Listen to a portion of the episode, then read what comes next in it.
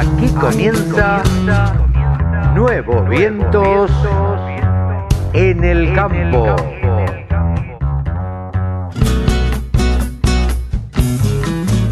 Hola, hola, hola, ¿cómo les va? Buenos días, buenas tardes, buenas noches, ¿cómo andan? Una edición más de Nuevos Vientos en el campo por la radio del campo. La verdad, estoy sorprendido. Una semana movidita, movidita en el campo argentino. Eh, estoy sorprendido, les decía, por el programa que tenemos hoy. Por nada del mundo dejen la radio del campo. Porque tenemos, a ver, tenemos cosas, tuvimos una charla, un mano a mano con el presidente de la Federación Agraria Argentina. ¿Qué pensará Carlos Sachetoni sobre las tomas de tierras? ¿Qué pensará sobre el desarrollo rural? La verdad es interesante. Vamos a charlar con alguien que está organizando la Feria de Turismo Regional. Eh, nos van a contar de qué se trata. Vamos a hablar con Ezequiel Cruz del Grupo Cencerro. Eh, están haciendo un curso de gestión gratuito. Esperá, esperá y anotate. Eh, tienen cualquier cantidad de gente. Vamos a hablar con Pat Pierri. También vamos a charlar sobre turismo rural.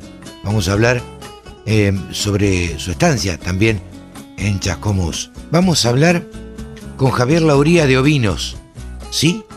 Eh, saben ustedes que, bueno, siempre hay novedades y yo, nosotros le damos unos créditos a, la oveja en la Argentina. Va a despegar en algún momento. Eh, nota con Osvaldo Barreiro, ya les dije, el gerente comercial de Helm. Vamos a hablar de mercados con Pablo Adriani. Nos va a contar qué pasó por qué pasó y qué va a pasar en la semana que viene.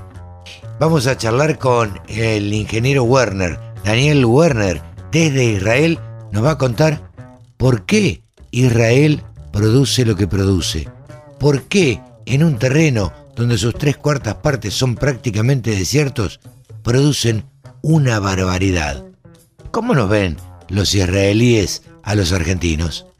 Así que no te pierdas nada de esto y ya arrancamos nuevos vientos en el campo a partir de las 10 de la mañana y hasta las 11 y media estamos acompañándote en www.laradiodelcampo.com y si no nos podés escribir a contacto arroba laradiodelcampo.com o nos buscas en redes sociales y si querés nos mandas un WhatsApp. Aquí comenzamos el programa del 31 de octubre del 2020.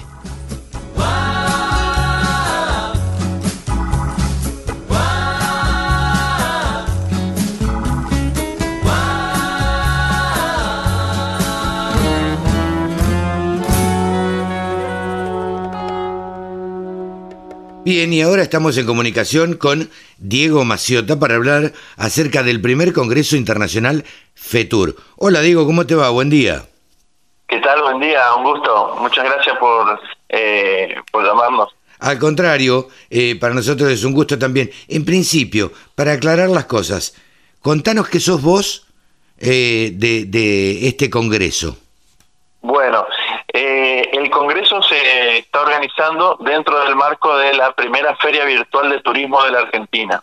Eh, bueno, yo soy el director de, lo que sería la feria, eh, que va a durar una semana, y dentro de la feria vamos a tener el Congreso Internacional de Desarrollo del Turismo en Espacios Rurales. Esta, esta feria, Diego, ¿se realiza anualmente? ¿Qué es la feria? ¿Qué se hace en la feria? Bueno, la feria es una feria anual que se venía desarrollando todos eh, hace dos años comenzó. Eh, la feria eh, se denomina FETUR. FETUR es, el concepto de la feria es ferias regionales. Entonces comenzó con la feria de turismo del litoral, donde teníamos bueno las cinco provincias del litoral participando.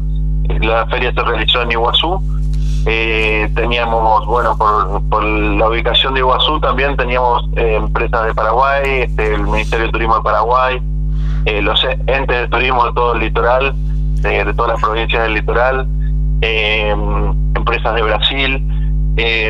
la verdad que, bueno, en dos años de feria creció muchísimo. El segundo año ya la feria coincidió con el vuelo inaugural que venía de Aire Europa, que hacía Madrid y Guazú, y, la empresa trajo operadores maldonistas de España que vinieron a recorrer la feria y la, y la zona.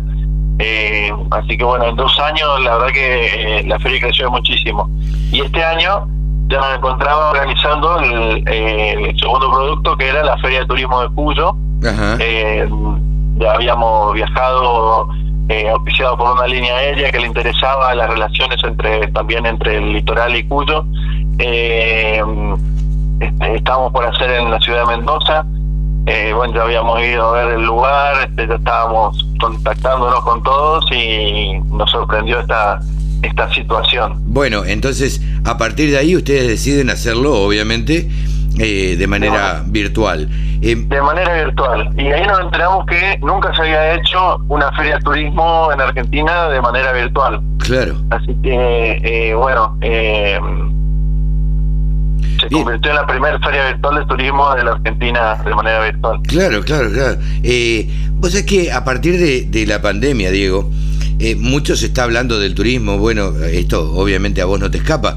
Digo, eh, prácticamente en todos los noticieros, es, eh, se habla en todos los diarios, las revistas, eh, los portales, de cómo va a ser las vacaciones. Al, argentino, digo a toda la gente, pero al argentino también, y no escapa, le interesa mucho qué va a ser de sus vacaciones, de su tiempo ocioso, por decir de, alguna manera. Sí, sí, sí, tal cual. Entonces, este año en el marco de, esta pandemia, eh, se dice que va a tener muchísimo éxito eh, el, turismo regional.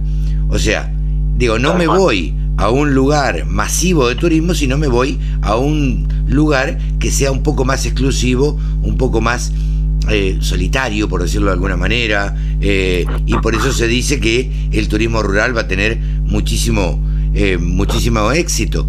Eh, contame ustedes cómo lo ven. Eh, no sé si casualmente o, qué, este, nunca se saben estas cosas. Eh, no, pero la Organización Mundial del Turismo eh, este año, todos los años pone un tema. Este año el tema, cuando comenzó el año, era justamente el turismo, el desarrollo del turismo en espacios rurales. Ajá al transcurrir el año el, el tema fue tomando más eh, más importancia. Eh, y bueno a esta altura del año realmente el turismo rural está tomando muchísima importancia justamente por esto que decías. Eh, una vez que termine esto o, que empecemos a, a movilizarnos el turismo rural el turismo en espacios abiertos está cobrando muchísimo eh, protagonismo. Y, bueno, este, nosotros eh, y siempre las charlas de la feria coinciden con el tema que pone la Organización Mundial del Turismo. Y, bueno, eh, nos encontramos ahora con que la, el, congreso que estábamos armando realmente eh, cada vez tiene más importancia. Y, y bueno, queremos preparar a, a todos estos establecimientos rurales y, al turismo en general eh, para esto que se viene, esta nueva etapa. Claro, eh, estamos charlando con Diego Maciota, quien eh, está relacionado con este primer Congreso Internacional FETUR. Yo quería justamente esta feria que, como ustedes la denominan, porque pareciera, cuando uno lo ve, digo, te lo digo como comunicador, que es FETUR, Feria de Turismo y la R de rural. En realidad ah. la R es de regional, pero llama la atención porque cuando uno ve todo el programa de actividades que va del 10 al 12 de noviembre, desde la 1 de la tarde hasta las 4 de la tarde, bueno, el capítulo 1 es turismo rural, actividades adaptadas, desarrolladas y reinventadas en épocas de incertidumbre. Ahí está la profesora Marina Guastavino, eh, María Alejandra Cipituca, la doctora Patricia Sánchez Pierre, eh, Pierri, Ro, eh, Romy Arrechea, Maggie Choquevilca, gente que conocemos mucho, el colega y amigo Carlos Bedoya Recio. Eh, bueno, Ah, sí, sí. Hay, hay un montón de gente que conocemos. Eh, veo que todo está relacionado el, el 11, de 13 a 16. Turismo rural, sector público y privado, casos exitosos. Eh, mm, eh, el doctor José María Rúa, Carlos Antonio Lindstrom, eh, Carlota Stockar, Patricia Durán, Sebastián Piloni, entre otros, Matías Teves y otros más. Y el 12 de noviembre, periodismo especializado, motor del desarrollo para el turismo y zonas rurales. Y ahí hay, bueno, también Lore López, eh, eh, Juan Gonzalo Benítez, que no lo conozco, eh, Laura Fecina, que también sí la conocemos, bueno, Rolly Chávez, Juan Carlos Acero, bueno, en general mucha gente que, que tenemos relación de alguna manera u otra. Sí, sí, sí. Pareciera que fuera todo dedicado al turismo rural. Eh, le- le- sí, realmente le estamos dando muchísima importancia este, y protagonismo a lo que es el turismo rural. Eh, el Congreso, eh, la verdad que está, está teniendo muy buena aceptación. Ujú. Eh, esto es un, un nuevo eh, un nuevo concepto del turismo también me decían eh, por ejemplo el, desde el nombre eh, antes se denominaba desarrollo de turismo rural y ahora me están haciendo mucho hincapié siempre en el en el tema del, eh, los que están eh, Alejandra Cipituca bueno todos los que están armando el congreso Sí, eh, me dicen que es eh, turismo en espacios rurales en espacio es, rural. eh, Ah, mira. es la forma que se denomina ahora el turismo rural. Desarrollo del turismo en espacios rurales. Así Ajá. lo, lo veíamos. Eh, ¿Por qué misiones? ¿Por qué se elige misiones? Eh, porque bueno, es el, el lugar donde eh, nació la, la feria de, de turismo este, y viene trabajando muchísimo eh, todo lo que sea el, el turismo en espacios rurales justamente. Eh, así que bueno, los profesionales que nos están asesorando y acompañando de eh, acá hay un consejo consultivo que se armó para para el desarrollo del Congreso. Eh, nos decían que, que, bueno, como, eh, poner eh, como ejemplo misiones en, en varios temas. Claro. Eh, bueno, Diego, la verdad que muchísimas gracias eh, por toda esta información. Eh, queremos que nos pongan al tanto de cómo se desarrolla eh, todo este congreso y más allá de eso ponemos a disposición la radio del campo para difundir todo lo que lo que tiene que ver. Nosotros nos interesa mucho la difusión de, de todo lo que tiene con- que ver con la, ru- la ruralidad, con, desde el turismo hasta la producción. Entonces, me parece que eh, es una pata importante el turismo Sí, para la producción agropecuaria también. Entonces, eh, la radio del campo, por supuesto, estará ahí presente. Eh, te mando un abrazo, Diego, y muchísimas gracias. Bueno, eh, te agradezco por la comunicación. Este, quería dejar la invitación entonces eh, a los que quieran participar. Eh, la, la inscripción del Congreso es totalmente gratis. Eh, se puede inscribir en expoviajesyturismo.com. Ahí hay un link donde los lleva para que se puedan inscribir. Eh, así nos quedan sus datos y los invitamos a participar de- de- del 10 al 12 en expoviajesyturismo.com. Bárbaro. Eh, Diego, muchísimas gracias. Muy buenos días y Bueno. éxitos. Bueno, muchísimas gracias. 24 horas con contenidos del agro. Llegó la radio del campo. Casi un amigo de la casa, casi un personal autorizado eh, para charlar con nosotros, eh, porque sabe mucho, o saben mucho en el grupo, en el grupo Cencerro. Estamos en contacto con Ezequiel Cruz. ¿Cómo te va, Ezequiel? ¿Cómo estás? ¿Cómo estás, Carlos? ¿Todo bien? Pero muy bien, gracias. ¿Cómo anda todo? Bien, por suerte todo bárbaro. Acá llegando, llegando al fin de semana con muchas ganas y, y, pero muy contento, muy contento. Bien. Complicado, complicada la semana del país en términos generales, pero bueno, en términos eh, de grupos en cerro estamos, estamos muy contentos. Che. Eso es lo importante, eso es lo importante. Eh, yo creo que eh, uno debe evaluar sus cosas por cómo le está yendo a uno y el contexto del país. Esto suena individualista. Eh, vamos a hacer catarsis, pero el contexto del país, la verdad que no es el mejor. Pero uno debe seguir para adelante. Entonces, digo, uno debe tratar de estar lo más... Ayer hablaba, le hacía, no sé, un poco de, de, de- coaching, de counseling a alguien y le decía, mirá, vos tenés que estar, tratar de estar bien vos para poder eh, relacionarte mejor con los otros. Y bueno, nada, así que este, digo, me parece que el contexto no ayuda, la economía no ayuda, eh, un montón de cosas no ayudan. Pero uno debe seguir trabajando. Así que, che, pero no te llamaba para hablar de, de, esta- de estas cosas. Eh, me llegó por ahí que van a ser miércoles de aprendizaje en el mes de noviembre y hasta en diciembre también.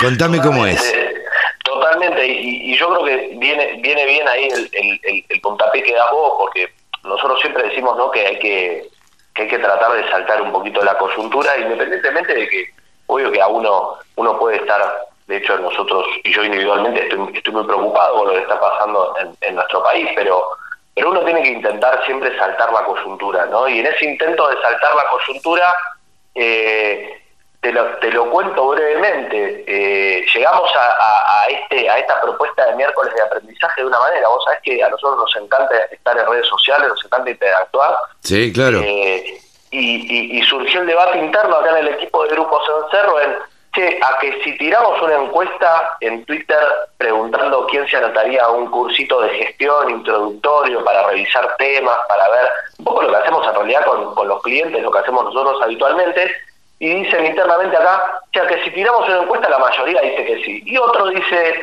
che, ¿qué van a decir que sí, no? Si hay un nicho muy chiquito, si en realidad el tema no le interesa a tanta gente, que fin que pan. Bueno, dijimos, vamos, vamos a hacer una encuesta. Hicimos una encuesta, contestaron aproximadamente 75 personas, el 95% dijeron, sí, nos sumaríamos al curso de gestión. Y Ajá. lo que hicimos inmediatamente fue decir, bueno, a ver, ¿qué Bueno, acá tenés, encontrar? acá tenés el curso de gestión. Exactamente, ¿qué hueco le podemos encontrar? Entonces dijimos, bueno, vamos a hacer miércoles de aprendizajes, 8 de la mañana todos los miércoles de noviembre y el primer miércoles de diciembre. Bien. Y vamos a sentarnos con los productores, con los estudiantes, con los asesores, con el público afín. eh, eh, vamos a juntarnos a, a conversar de este tema, ¿no? Que, que interesa muchísimo, que, que hoy está muy en agenda, el tema de, de la gestión, pero que no todo el mundo está alineado a, a- a lo que es hacer gestión eficiente en las empresas agropecuarias. Abierto y gratuito, eso fundamental, porque dijimos, che, bueno, nosotros esto queremos, queremos que tenga acceso todo el que le interese y querés que te tire la primicia acá para la radio del campo. A ver. en este momento, ¿cuántos inscritos ya tenemos al Pará, curso? pará, pará, pará, pará, pará, pará, como dice un conductor radial y televisivo. Primero, ¿vos me estás diciendo que es de entrada libre y gratuita? Es de entrada libre y gratuita, Carlitos. Uh. Y, y la, y la idea es que acá se anoten todos. Se anoten todos, se anoten los productores, se anoten los estudiantes, se anoten los asesores, se anoten los contadores, se anoten los periodistas, ¿sí? Vos, tu equipo. Qué bueno. Eh, porque acá la idea es difundir, es construir algo para adelante para el sector sobre un tema que vemos que, eh, que hay, hay mucho interés, pero hay poco material ¿no? con esto y hay poco eh, en agenda dando vueltas. Entonces, por eso es libre y gratuita, para que, esté, para que estén todos. ¿sí? Bien, pero a ver, ¿por qué decís, Ezequiel, que hay poco material? ¿Hay poca gente que lo da? ¿A qué te referís con eso? Claro, porque yo creo que ahí hay, hay un tema, más allá de la gente que lo da, es, es creo que la gente que lo adopta. ¿no? Ajá, o sea, hoy hay, ok. hay, hay, hay, hay, hay pocas empresas, en, en, hay pocas empresas, y yo creo que esta es- también es la piedra angular de la difusión nuestra, ¿no? De, de por qué queremos posicionar y por qué siempre salimos a hablar tanto de estos temas y por qué lo hacemos tan seguido. Porque nosotros vemos que las empresas tienen un desafío enorme en gestionar la información. O sea, los datos están, ¿sí? las máquinas, lo- la tecnología que utiliza hoy el productor agropecuario levanta un montón de información, pero esa información no se utiliza para tomar decisiones. Hay una encuesta de la Universidad Austral, por ejemplo, el año pasado, determinó que la mitad de los productores usa la información que recaba, o sea, los datos que recaba para convertirlos en información y tomar una decisión. Y la otra mitad directamente los deja en un pendrive, en la nube, en, una computadora y no lo utiliza. ¿Y pero qué? A ver, perdóname, ese, eh, eh, vos me querés decir, o estás diciendo, mejor dicho, y no quiero imitar a nadie acá, eh, que el productor tiene un montón de datos, pero no los utiliza, no los gestiona. Correcto. Mira vos. E, eso es lo que eso lo quiero decir y hay y hay encuestas que lo que lo que lo determinan. Nosotros, por ejemplo, el año pasado estuvimos por las rurales, la vida prepandemia, y preguntábamos a los productores cuántos de ellos planificaban, cuántos de ellos hacían presupuestos, cuántos de ellos utilizaban información para hacer un flujo de caja proyectado, cuántos de ellos eh, y los, los índices eran muy bajos. Ocho de cada diez productores no planifican a largo plazo, o sea, no planifican lo que van a hacer desde lo productivo, lo económico, lo financiero, lo familiar, y cuando no está esa parte de planificar, que yo creo que es el gran, eh, la gran, el, gran punto de la, de la gestión, ¿no? Para uno, para gestionar, tiene que planificar para poder compararse. Si no está eso, ahí es donde eh, falla. Por eso, mira, el primer encuentro, nosotros lo que vamos a hacer el día 4 de noviembre, el próximo miércoles, vamos a empezar hablando de esto, vamos a empezar hablando de la cultura de la gestión, Carlos. La, la, cultura de la gestión para después poder poner en, en, práctica herramientas, pero primero el equipo tiene que estar adoptado para una cultura de gestión, los procesos, tengo que el tener, de cómo organizarlo. Tengo que tener ganas, tengo que saber de qué se trata, tengo que saber qué cosas voy a lograr, eh, en fin, tengo que tener la cultura de la gestión, ¿no? Correcto, Bien. correcto, correcto. El segundo encuentro va a ser el 11. ¿Ahí qué, qué tratan? Claro, el primer encuentro va a ser el, el, el 4 del 11, Cultura de. El segundo encuentro va a ser el 11. Ahí la idea es charlar sobre una herramienta que es básica, que nosotros vemos, que no todo el mundo la usa, y ojalá lo use cada vez más productores, que es el presupuesto. Es el presupuesto para definir la rentabilidad del negocio y cuál es el punto de equilibrio. Viste que hay un montón de productores que dicen, no, bueno, pero eh, la, carga impositiva que tenemos en el, en el, país es enorme, lo cual coincido. No digas, ¿en serio? Pero a mí, a mí, a mí lo que me... yo creo que tranqueras adentro y tratando de sacar la coyuntura, lo que tienen que intentar de definir cada explotación agropecuaria es cómo le pegan a ellos. ¿sí? Cómo hacer una buena planificación impositiva con el contador para justamente eh, optimizar eh, de alguna forma en la parte económica financiera, tomar un, un crédito, no tomarlo. ¿Cuál es el punto de equilibrio de la empresa? ¿Dónde empiezo a perder plata de verdad? Más allá de lo que pueda verbalizar por la coyuntura y que es verdad, pero de verdad, ¿cuál es la rentabilidad de cada unidad de negocio? ¿Cuál es la rentabilidad de la unidad de negocio agricultura, de cada cultivo, de la unidad de negocio ganadería, de la unidad de negocio tambo, de la unidad de negocio camiones? Cuál es la rentabilidad de cada una de esas cosas y quién financia a cada negocio, porque capaz lo que era negocio hace cinco años ya hoy dejó de serlo y el productor tiene que estar hábil con esos datos encima de la mesa para tomar una decisión. Eso va a ser el segundo encuentro, Carlos. Claro, claro, claro. ¿Y, y cómo sigue? A ver, los otros encuentros. Los otros encuentros vamos a hablar de flujo de caja, por ejemplo, de cómo financiamos la empresa. Acá a veces hay que tratar de salir de la parte económica, o sea, es una, es una herramienta ver el presupuesto y ver la rentabilidad. Claro. tenemos que trabajar todo el año y, ese, y en ese trabajo de todo el año tenemos que ir armando los flujos de caja, cómo negociamos con los proveedores, cómo negociamos con los clientes, cómo negociamos internamente. ¿sí? Ese se va a ser el tercer encuentro. El cuarto encuentro del 25 de noviembre vamos a ver lo que nosotros le llamamos como la gestión mensual. Nosotros cuando trabajamos con nuestros clientes tenemos un hito todos los meses que es presentar la gestión mensual y monitorear todas las herramientas. Bueno, ahí vamos a ver un panorama, que obviamente dentro de esas herramientas está presupuesto, pero ahí vamos a ver un panorama sobre lo que nosotros entendemos que debe ser el piso, o sea, el mínimo de gestión en todas las empresas.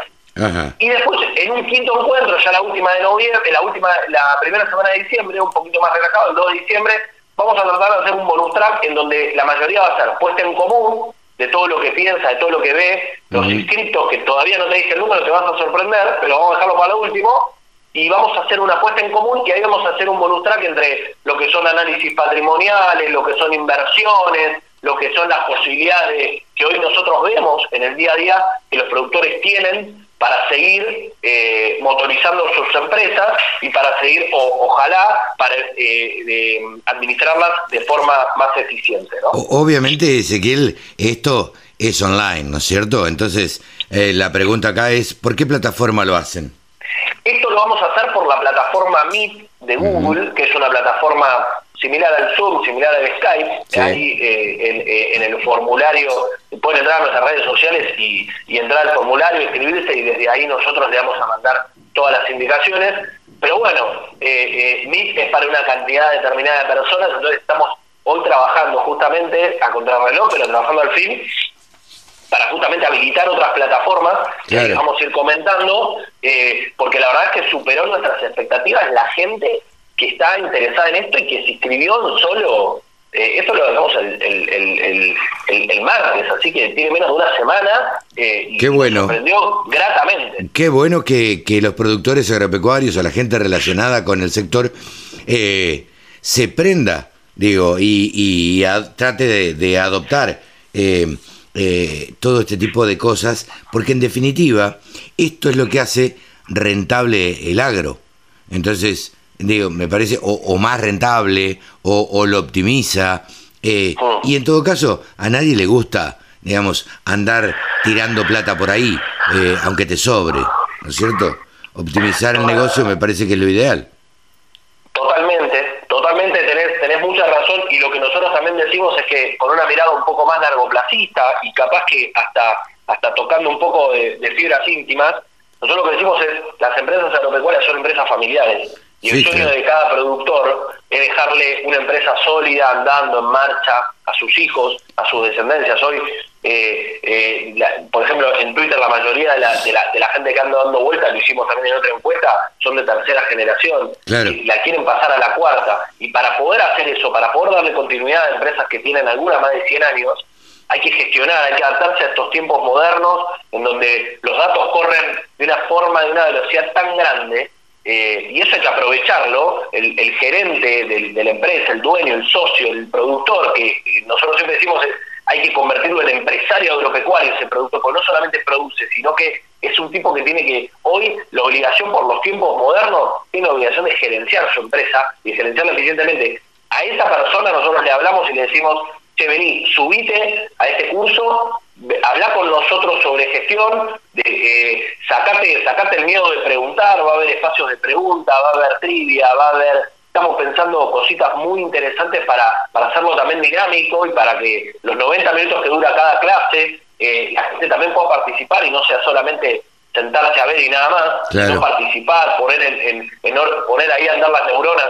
Va a estar muy bueno, Carlos, y así que hay que, hay que, hay que invitar a más gente. Desde acá eh, eh, invitamos a toda la, audiencia a que se sumen a esto eh, y, sin que sea ningún chivo, digo, el Grupo Cencerro colabora con la Radio del Campo, está, trabajamos codo a codo, somos gente que tenemos por ahí en algún punto un mismo pensamiento respecto de cómo debe ser la gestión y el trabajo en el campo y que se puede optimizar. Y vos bien lo dijiste, eh, dijiste algo que yo siempre digo, eh, los prejuicios que existen en la ciudad hoy en día es que el hombre de campo es un hombre o un ser humano de bota y bombacha y habla para acá, para allá y habla medio así. Y la verdad es que el productor agropecuario es un empresario agropecuario y como tal debe tratar así a su empresa y debe gestionarla de la mejor manera posible. No se concebiría en una empresa de construcción, en una empresa de automotriz, qué sé yo, tener errores, pérdidas y todo esto. Eh, tampoco se puede concebir en una empresa agropecuaria, no se debiera concebir en una empresa agropecuaria, pero estamos por ahí acostumbrados, eh, y corregime vos en esto, Ezequiel, hacer un poco, y bueno, mirá, qué sé yo, más o menos, son mil kilos, pero si son mil cincuenta, es lo mismo, eh, o, 950, y no debe dar lo mismo. Totalmente, totalmente, y, me parece que ese es el camino, y yo creo que con, con, propuestas, independientemente de lo que uno, de lo que uno hace eh, en el día a día y de lo que uno trabaja, yo creo que con propuestas en donde, en donde saquemos un poquito la plata de por medio, eh, eh, con propuestas como estas, con cursos gratuitos, con espacios, posicionando el tema, es como se empieza a mover un poco el avispero y, me parece que hay un montón de gente que, que finalmente coincide con lo que vos decís y, productores que se ven en eso. Lo que pasa es que a veces la, desconexión que hay también por, por la lejanía y por, y por, yo, por la falta de conectividad que, que hay en que hay en, eh, en, muchas zonas de nuestro país eh, hacen que, que se perciba así. Pero yo creo que cada, cada productor se siente como, como un empresario y, me parece que, a veces lo que faltan son herramientas, puentes, conexiones, así que para eso estamos. ¿eh? Bien, lo reiteramos. Curso introductorio de gestión, miércoles de aprendizaje en el mes de noviembre, 4, 11, 18, 25 del 11 y el 2 de diciembre. ya estaremos en las redes sociales nuestras poniendo también eh, todo lo, correspondiente a esta información para que ustedes se sumen y para que todos los productores agropecuarios, este, ojalá, ojalá, eh, por el bien del campo, digamos, eh, esto se les llene y, tengan que hacer otro, si se quiere. Totalmente, si recordemos también el, formulario de inscripción, es gratuito, se pueden meter en nuestras redes sociales, arroba grupos en cerro, en Twitter, Facebook, Instagram, eh, y, seguramente también en, la, radio del campo que también aparezca, va a estar muy fácil de ver el, formulario de inscripción, se deja nombre, apellido, correo, y, bueno, y ya desde ahí ya nos encaramos nosotros de que cada, cada persona tenga acceso. La frutilla del postre, Carlos, ¿sabes cuántas personas ya se anotaron? ¿Cuántas? 650 personas ya tenemos inscrita el curso. Carlos. Repetilo, por favor. 650 personas ya se anotaron al curso, muchos, muchísimos productores agropecuarios, muchísimos productores agropecuarios. Eh, casi el 30%, 180 productores se anotaron en el curso. Lo estoy viendo en este momento desde mi compu, eh, viendo los registros de, inscripción. Así que esperamos, esperamos a esta altura superar la barrera de mil. Nos vamos a encargar de que, de que haya conectividad para todos y que, y que todo esto esté en una plataforma que, la gente pueda acceder, pero a seguir metiéndole a la difusión y bueno, nos vemos el miércoles. Pero claro, claro, claro que sí, ahí estaremos y este y hacemos fuerza a todos para que se vaya sumando más gente. Ezequiel, se nos acaba el tiempo. Eh, te agradezco mucho este contacto con la Radio del Campo y ya nos irás contando eh, en alguno de estos eh, de estos programas cómo, cómo va yendo el curso.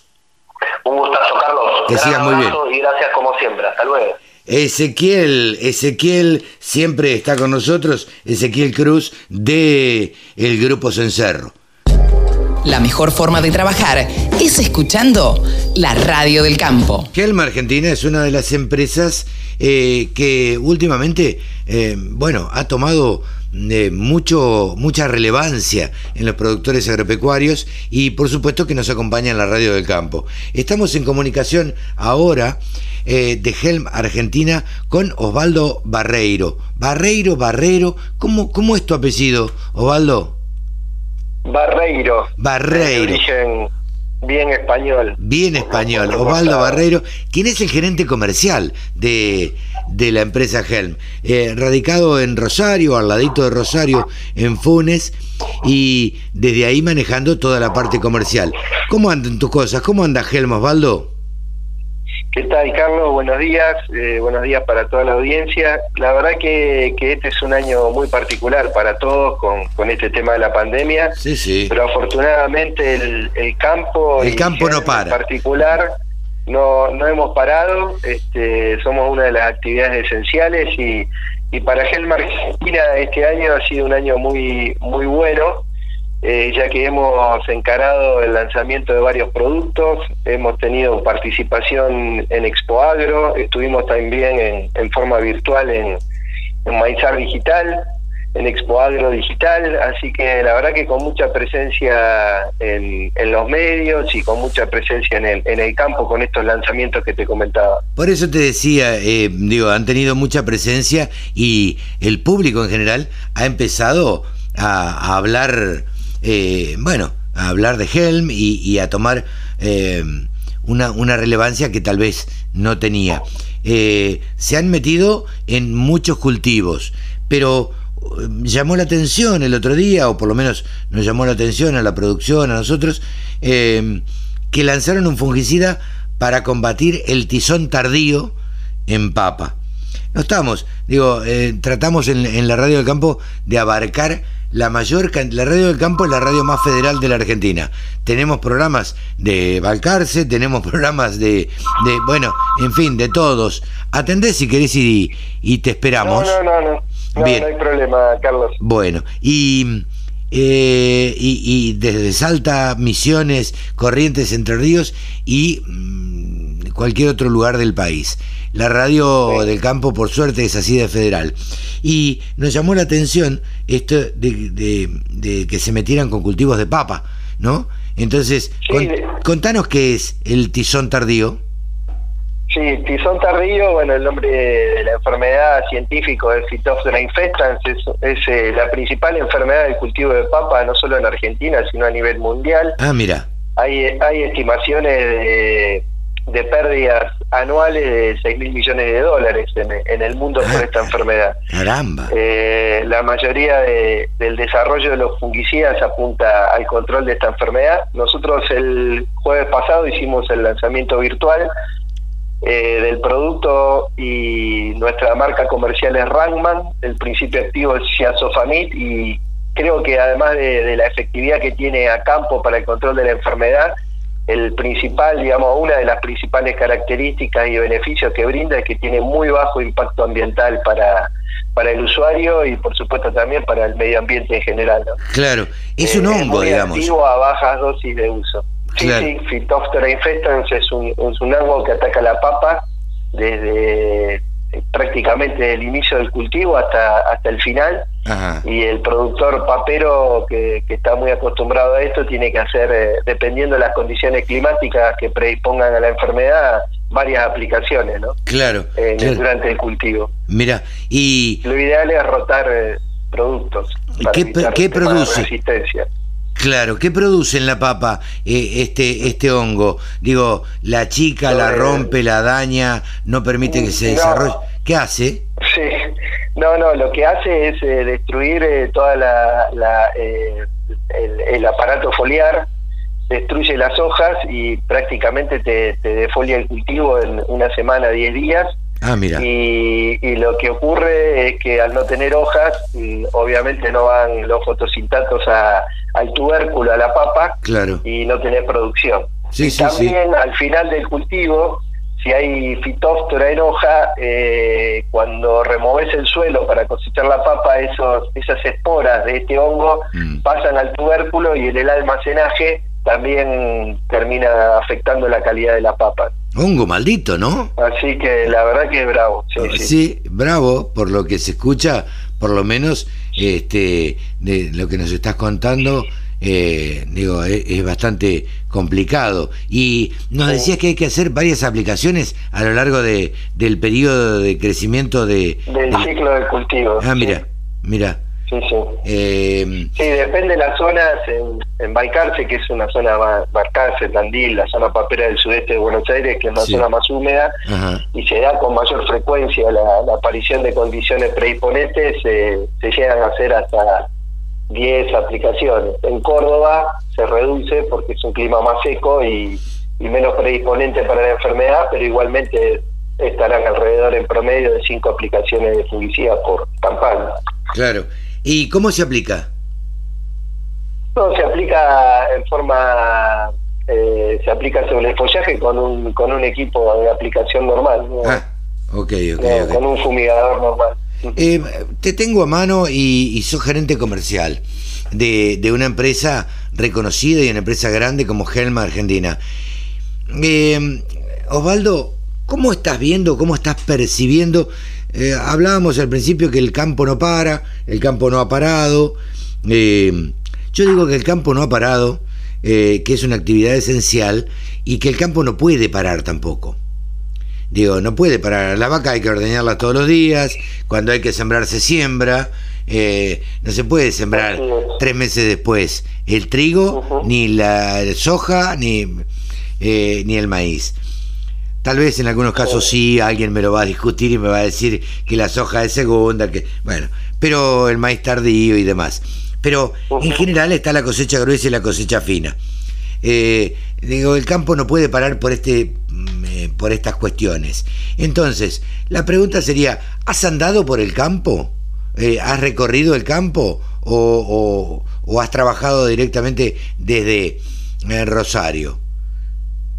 No, mira, la verdad que en estos siete meses que llevamos de, aislamiento he salido poco, pero he tenido la oportunidad de salir fundamentalmente a visitar algunos distribuidores y también a ver algunos ensayos de estos productos que, que ya hemos lanzado y algunos otros que estamos en vía de, desarrollo para lanzar en los próximos años. Eso te quería. Muchas las oportunidades, pero claro, pero pero he salido y la verdad es que como dijiste vos, no no quedan hectáreas sin sembrar. Normalmente, a pesar de las crisis o a pesar de las situaciones climáticas o crisis políticas económicas, lo que puede variar un poco es la el uso de la tecnología, ¿no? Dependiendo la, la situación y la, rentabilidad de los márgenes de los cultivos. Pero en general la situación en este momento es buena, afortunadamente ha llovido en la mayoría de las regiones del, del país, sobre todo en lo que es zona núcleo, eh, y, y, bueno, arrancaron ahora a hacerse los barbechos, se empezó a sembrar, el maíz de primera que se había sembrado con una lluvia a principios de octubre, realmente esta lluvia última de, la semana pasada le vino, le vino bárbaro. Así que bien, la verdad que está todo planteado como para tener una, una buena campaña si el clima nos acompaña. Bien, por último, ¿cuál es el ánimo de los productores? ¿Tuviste oportunidad de charlar con algún productor o, algún revendedor te dijo, che, mirá, los productores están medios caídos, o, los productores están exultantes y van a sembrar como nunca? ¿Tuviste oportunidad de, hablar? Mira, como ni una cosa ni la otra. El productor está también como, como cualquier eh, argentino pendiente un poco de, la, de los vaivenes de de la economía y, está atento a, a, esa situación, ¿no? De, alguna manera se hace difícil poder eh, eh, hacer previsiones, poder hacer planificaciones, pero como dijimos antes, el campo tiene ciclos largos, sobre todo los cultivos extensivos y, y, no puede parar y, el, productor le da para adelante. En general, ya te digo, están en una buena situación y expectante de, tratar de que no de que esto no, no se empeore, ¿no? No, claro. también los perdóname, Carlos, no, no, los precios los precios de los granos eh, han ido aumentando, eh, incluso por encima de las expectativas a esta altura. Sí, sí. Así que para tanto para el trigo, maíz como soja, que son los principales cultivos, así que en general la situación es, eh, es buena. Bien. Bien, esto nos da una pauta. Siempre preguntamos a la gente que anda un poco por el campo a ver eh, qué, percepción tienen y cómo los ven y cómo, eh, cómo sí, cómo, cómo los perciben a los productores agropecuarios eh, en, en, esta, en esta etapa. Gracias por charlar con nosotros, Osvaldo. el mayor de los éxitos con Ranman. En, el tizón tardío o contra el tizón tardío en La Papa. Y bueno, estaremos charlando en una próxima oportunidad. Sí, como no, bueno, muchísimas gracias Carlos por la oportunidad de, llegar a toda tu audiencia y, bueno, quedamos para la próxima con mucho gusto. Ha sido el gerente comercial, eh, ha sido el gerente comercial de Helm Argentina, Osvaldo Barreiro el sector que más ingresos le genera al país, se merecía tener una radio. www.laradiodelcampo.com Consultor y especialista en mercados granarios prácticamente y, y en temas rurales. Pablo Adriani con nosotros como casi todos los sábados. Aquí estamos charlando. Pablo, ¿cómo te va?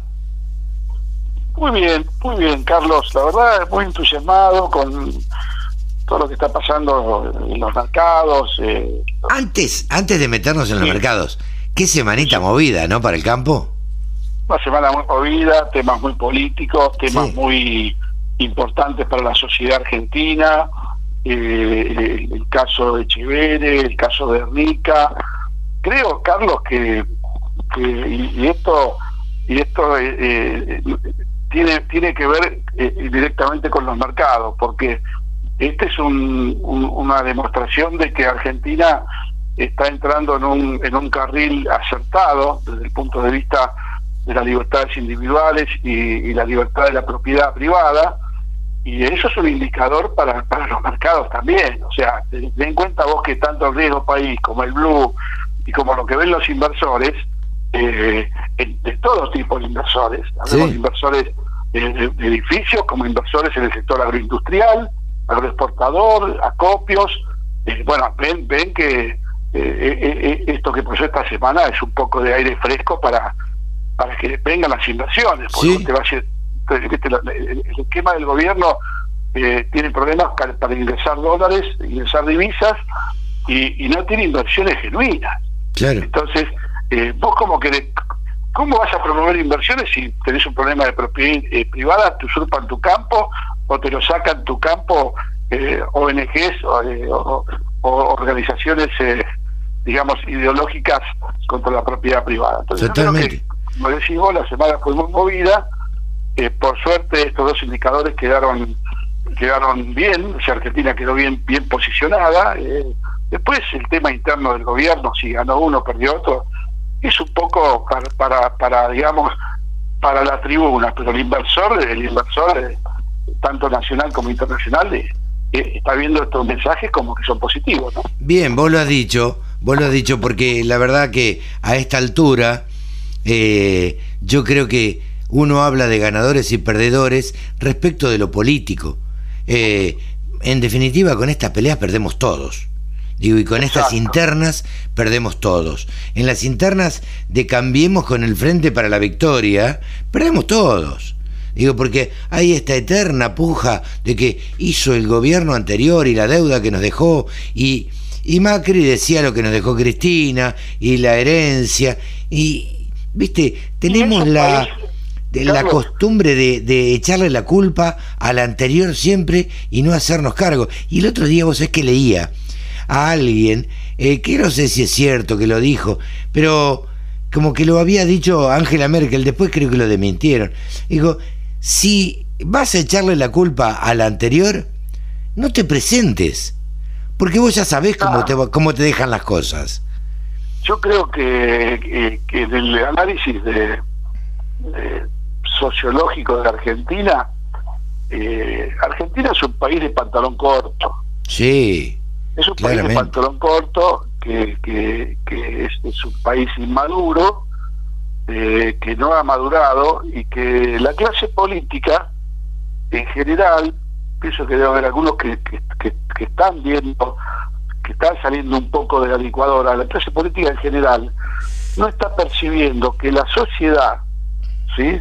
Está un paso adelante en maduración. Sí. Hay, hay una parte de la sociedad que sigue pantalones cortos junto con el gobierno que, bueno, que, que por determinado nivel eh, eh, sociocultural tal vez eh, puedan seguir encandilados con, con las dádivas que le da el gobierno y, y, no consideran que el trabajo es algo honorable y, decente, pero en general yo creo que eh, tiene, que haber un cambio en la Argentina de, dejar los pantalones cortos y, y, ponerse en los pantalones de adultos, porque eh, Argentina es un país que tiene una, unas riquezas naturales, unas riquezas intelectuales de su población, de sus productores, pymes, industriales, exportadores, que es riquísimo. Vos te sí. imaginar que Totalmente.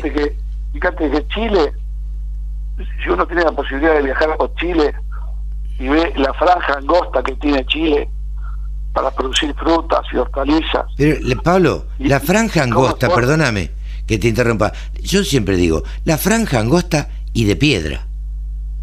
Claro, así todos el lado de Argentina. Claro. Y ve, la, ve lo que, primero que vos ves la pulcritud del desarrollo chileno en lo que respecta a, infraestructura. Infraestructura de rutas, caminos, eh, electrificación y comunicación. Y cuando te vas del lado argentino, viste, como que entras en un rancho. ¿viste? Algo la distancia, la distancia de lo que es el desarrollo de la vid en Mendoza, San Juan, el desarrollo frutícola en el, Alto Valle, eh, pero no tenemos esa cultura de país serio responsable y, lamentablemente eh, los distintos gobiernos no valoran lo que tienen, o sea, las economías regionales, Carlos, esto lo digo todas las veces que puedo y lo habré dicho y lo voy a volver a repetir, sacarle las retenciones a las economías regionales le cuesta al gobierno 28 millones de dólares de sacrificio por ingreso por retenciones. 28 millones de dólares. Entonces, ¿qué película están viendo? Estás emitiendo 8 mil millones de dólares para pagar los planes sociales y vos no, no tomás una medida que tiene un costo de 28 millones de dólares que te lo puedo comprobar que la ganancia que logra el gobierno, si lleva todas las retenciones a cero las regionales, es mucho mayor que 28 millones de dólares. Mano de obra, inversiones, exportaciones. Entonces, ¿qué película ven los políticos? No, no, no, es increíble. Pablo, ¿nos metemos en los mercados? ¿Cómo estuvieron esta semana? mira, los mercados estuvieron con un arranque de semana eh, preocupante. Ah, mira. ¿Por qué? Porque la segunda ola o segunda onda de COVID-19 que está avanzando sobre Europa, que es bastante preocupante, 40.000 casos por día en Francia, 25.000 en España, Estados Unidos que no la puede frenar tampoco, generó, generó un poco de alarma en, en la botonera de los operadores internacionales. Hubo bajas en las bolsas, cayó el precio del petróleo, cayó el precio del oro. Vos sabés que el oro fue el refugio post pandemia, llegó hasta los 1.100 dólares la onza Troy de oro, eh, cerró el viernes pasado por una caída que eh, desde agosto a la fecha son 250 dólares menos, una caída del 10%, pero escucha, una caída del 10% en el, en el, casi el trimestre y el 42% anualizada la caída del oro. Entonces, en el arrastre, en esta en esta eh, psicología eh, de, los fondos y los operadores internacionales, bajista de todo, entraron eh, las hojas, el maíz y el trigo. Subieron a la onda bajista, ¿viste? Y bueno, tuvo hubo fuertes bajas en soja, en trigo, maíz. Y ayer a la noche, vos sabés que viendo yo el, Chicago nocturno, mm. a mitad de semana a la noche fue, creo que fue el viernes a la noche, antes del cierre eh, veo que los mercados empezaron a recuperar. ¿Sí? la soja subió dos tres dólares, el maíz subió un dólar, pero lo que me deja contento, para transmitir un poco a la audiencia de productores rurales y urbanos, porque capaz que están en, su ciudad con su familia, es que se quebró ese, esa psicosis bajista que había empezado la semana. Claro, claro. Esa, es la buena noticia. Pero yo tenía miedo, viste, que el mundo entra a correr hacia abajo de vuelta como corrió en, la, inmediatamente la pandemia que todos los commodities cayeron. Sí, claro, Pero sí, ¿qué, ¿qué, tenemos que destacar de, esta, de esta experiencia de, pre-pandemia, primera ola, segunda ola? Que en ningún momento los vapores de trigo, maíz y soja dejaron de atravesar los, los océanos. Claro. Este es un dato muy importante, Carlos, porque los barcos de petróleo estaban parados en todos los puertos como como como como una cisterna de almacenamiento.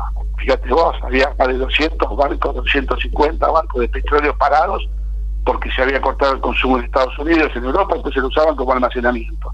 Mientras esto pasaba con los barcos de petróleo, los barcos de, de, commodities agrícolas, de alimentos, seguían surcando los mares. Y fíjate vos que el trading mundial, ¿sí? hace 250 años que es el mismo. Claro te cambia el largo del barco, viste, te cambia la tecnología de consumir menos combustibles, pero el trading mundial sigue siendo el mismo que hace 250 años. Un dato, viste, que, nos hace culturalmente un país, viste, muy, muy rico en la materia, ¿no? Claro, ¿qué se espera para las próximas semanas? Yo creo que estamos viendo un... Te, hago un popurrí con, con, con, lo que hizo el ministro Guzmán, donde sacó donde sacó muchos miles y miles de pesos y millones de pesos del sistema eh, eh, financiero y calmó un poco el dólar blue, el dólar blue, que es el dólar contado con y también cambió. O sea, eh, yo creo que el mercado le dio a, Guzmán 15 días de garantía, ¿viste? Le, dio, un crédito por 15 días. Y sabes que esto es intuición, ¿eh? no es información. ¿Por qué? Porque lo, lo contrario hubiera sido el caos. Claro.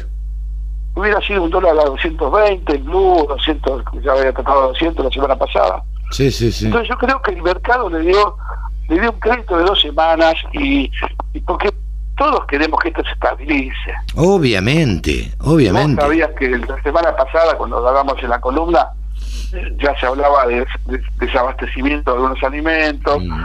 se hablaba de electrodomésticos importados que no te lo vendían porque no había forma de reponer, estaba parada, se estaba parando la economía micro. Entonces, eh, esa es la buena noticia con respecto a que eh, el blue es el síntoma de la tranquilidad por ahora. Después podemos analizar que, que a, las medidas de Guzmán hace falta medidas que sean mensajes mucho más contundentes, como reducción del gasto público, ¿sí? del gasto estatal, que es una medida que en algún momento en la administración del presidente Fernández va a tener que hacer algo. O sea, fíjate que el único sector que no ajustó es el, es el estatal. Todos ajustamos, todos nos ajustamos en ingresos, en, en salarios, en poder adquisitivo, muchas empresas cerraron y parece ser que, el, que, que, todo el aparato estatal es intocable. Y yo creo que un gesto, un gesto de que se bajen los sueldos un 10%, ¿sí? que, podría ser un buen gesto para... Pero claro. interno y externo. Totalmente. Para, para, para, los inversores externos. Totalmente, totalmente, Pablo. Entonces, soy, resumiendo, soy positivo para la semana esta que, se, que entra. Eh, creo que el cimbronazo del segunda ola de COVID, eh, espero que se haya pasado este, este jueves y viernes pasado. Sí, eh, ¿sabes qué pasa, Pablo, con esto? Es que en, estado, en, en Europa está el segundo coletazo. Eh, nosotros debiéramos esperarlo para un poco, bastante más adelante. Todavía no terminó el primer coletazo nuestro. Entonces, deberíamos esperarlo para un poco más adelante. Esperemos que no ocurra y que aparezca la vacuna. Ojalá, ojalá, esa es la, la, la, esperanza que tenemos todos este, al, tener un tiempo de retraso. Pero bueno, Pablo, como siempre, un gustazo charlar con vos. Un abrazo grande y bueno, buen, buen fin de semana para todos. Buen fin de semana. Chao, Pablo. Pablo Adriani, consultor y especialista en mercados. 24 horas de programación dedicada al agro. La radio del campo. La radio, pensada para el agro. Bajate la aplicación. Siempre les digo que Javier Labría es uno de los periodistas que se ha especializado en el tema ovinos. Y cada vez que queremos tener noticias, ustedes escucharon el sábado pasado, a partir del sábado pasado, y lo voy a escuchar hoy también, eh, los valores, en un ratito nada más, eh, los valores de la lana y de la carne. Ahora le he agregado la carne, eh, como para que tengan una referencia a los productores de ovejas. pero también lo consultamos por las novedades que se producen en el mundo ovino en la Argentina. Hola Javi. Carlito, qué placer saludarte, ¿cómo estás? Pero bien, muy bien, muy bien. Ahí trabajando un poco como todos, en esta época de pandemia, distinto, pero trabajando. ¿Vos cómo andás? Bien, con muchas novedades y viendo que el campo está teniendo muchas novedades en todo aspecto. Así que, sí, en, todos, yo voy a hablar nada más que de ovinos porque el resto, eh, cada uno tiene su especialidad, pero hay algunas noticias, hay actualizaciones de, información. Se está moviendo todo lo que tiene que ver con lana, hay movimiento, estamos ya, lo que es la estamos cerca de las 20 semanas de lo que es esta zafra lanera hay como movimientos, sinu o sea, movimientos sinuosos porque quizás tenés tres semanas de suba de lana, una semana de caída, que es mucho en base a la ley de oferta y demanda, participación de los chinos, esas son algunas de las variables que están afectando los precios de la lana. Eh, te eh, pregunto esto, Javi, eh, ¿cómo, ¿cómo, es el precio de la lana? Bueno, me lo vas a, lo vas a dar en el, en, el, micro cuando haces todos los precios, pero Pregunto esto, ¿se cotiza la lana? ¿Sabes por qué te lo pregunto? Sí. Cuando yo, yo nací en el campo, siempre lo digo, y me crié en el campo. Y cuando esquilábamos, allá por, en esta época, octubre y noviembre, Exacto. Esquilábamos. Digo esquilábamos porque yo juntaba las cascarrias, ¿no? Y juntaba todos los copetes. Y me divertía cuando los esquiladores tiraban la lata adentro de, la latita de, eh, de, de, tomate, ¿viste?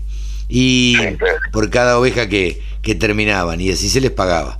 Eh, hay gente que debe estar preguntándose de qué están hablando. Eh, pero bueno, más allá de eso, ¿vos es que se juntaban hasta dos afras? eh, porque no había precios muchas veces. Entonces querías vender la lana y no había quien te la comprara. O era un precio vil, entonces eh, mi viejo decidía no vender. Entonces quedaba en el galpón y quedaba y quedaba y quedaba y se juntaba con la del año siguiente y por ahí se vendían las dos juntas. Ahora hay necesidad, hay quien compre, digo, hay, hay un precio razonable. Hace un par de años había precios muy interesantes y ahora estamos en la mitad de esos valores. En, parte tiene que ver con eh, el ciclo de la lana es eh, de tres años. Desde que se alquila hasta que llega a la prenda que se pone alguien que se compró en un lugar, tiene todo un ciclo de tres años eh, que es primero la esquila, todo lo que es la recolección, la venta, que se vende por, por lo general al mercado chino y mercado europeo y japonés. Entonces, hasta que llega a esos países, hasta que se procesa, porque muchas veces se vende la lana sucia, sí. hasta que se procesa en Argentina, de hecho no hay ya mucha industria de lana limpia, son pocos, eh, un muy alto porcentaje es lana sucia. Esto, sea, eso hasta que se hila y hasta que se hizo esa prenda de ropa, que puede ser quizás una camisa italiana o un saco enorme que, que venden y mm. sale fortuna realmente. Eh, hasta que llega eso, pasan tres años hasta que una persona se lo puso. Entonces, eso por un lado. ¿Eso qué significa? Que el mercado no, no tiene una, una activación instantánea en función de la necesidad. Esto es lo opuesto a la carne. Claro. de una semana para la otra la carne puede subir o bajar precipitadamente por la necesidad. Un día de la madre te agarra y a la semana siguiente tienes que salir a comprar para poder completar stock en las cámaras cada uno de los matarifes o frigoríficos. Claro, en el caso de la lana, no. La lana, como es un ciclo tan largo, esa es la complicación. Y eso es lo que también le da eh, ese movimiento al mercado.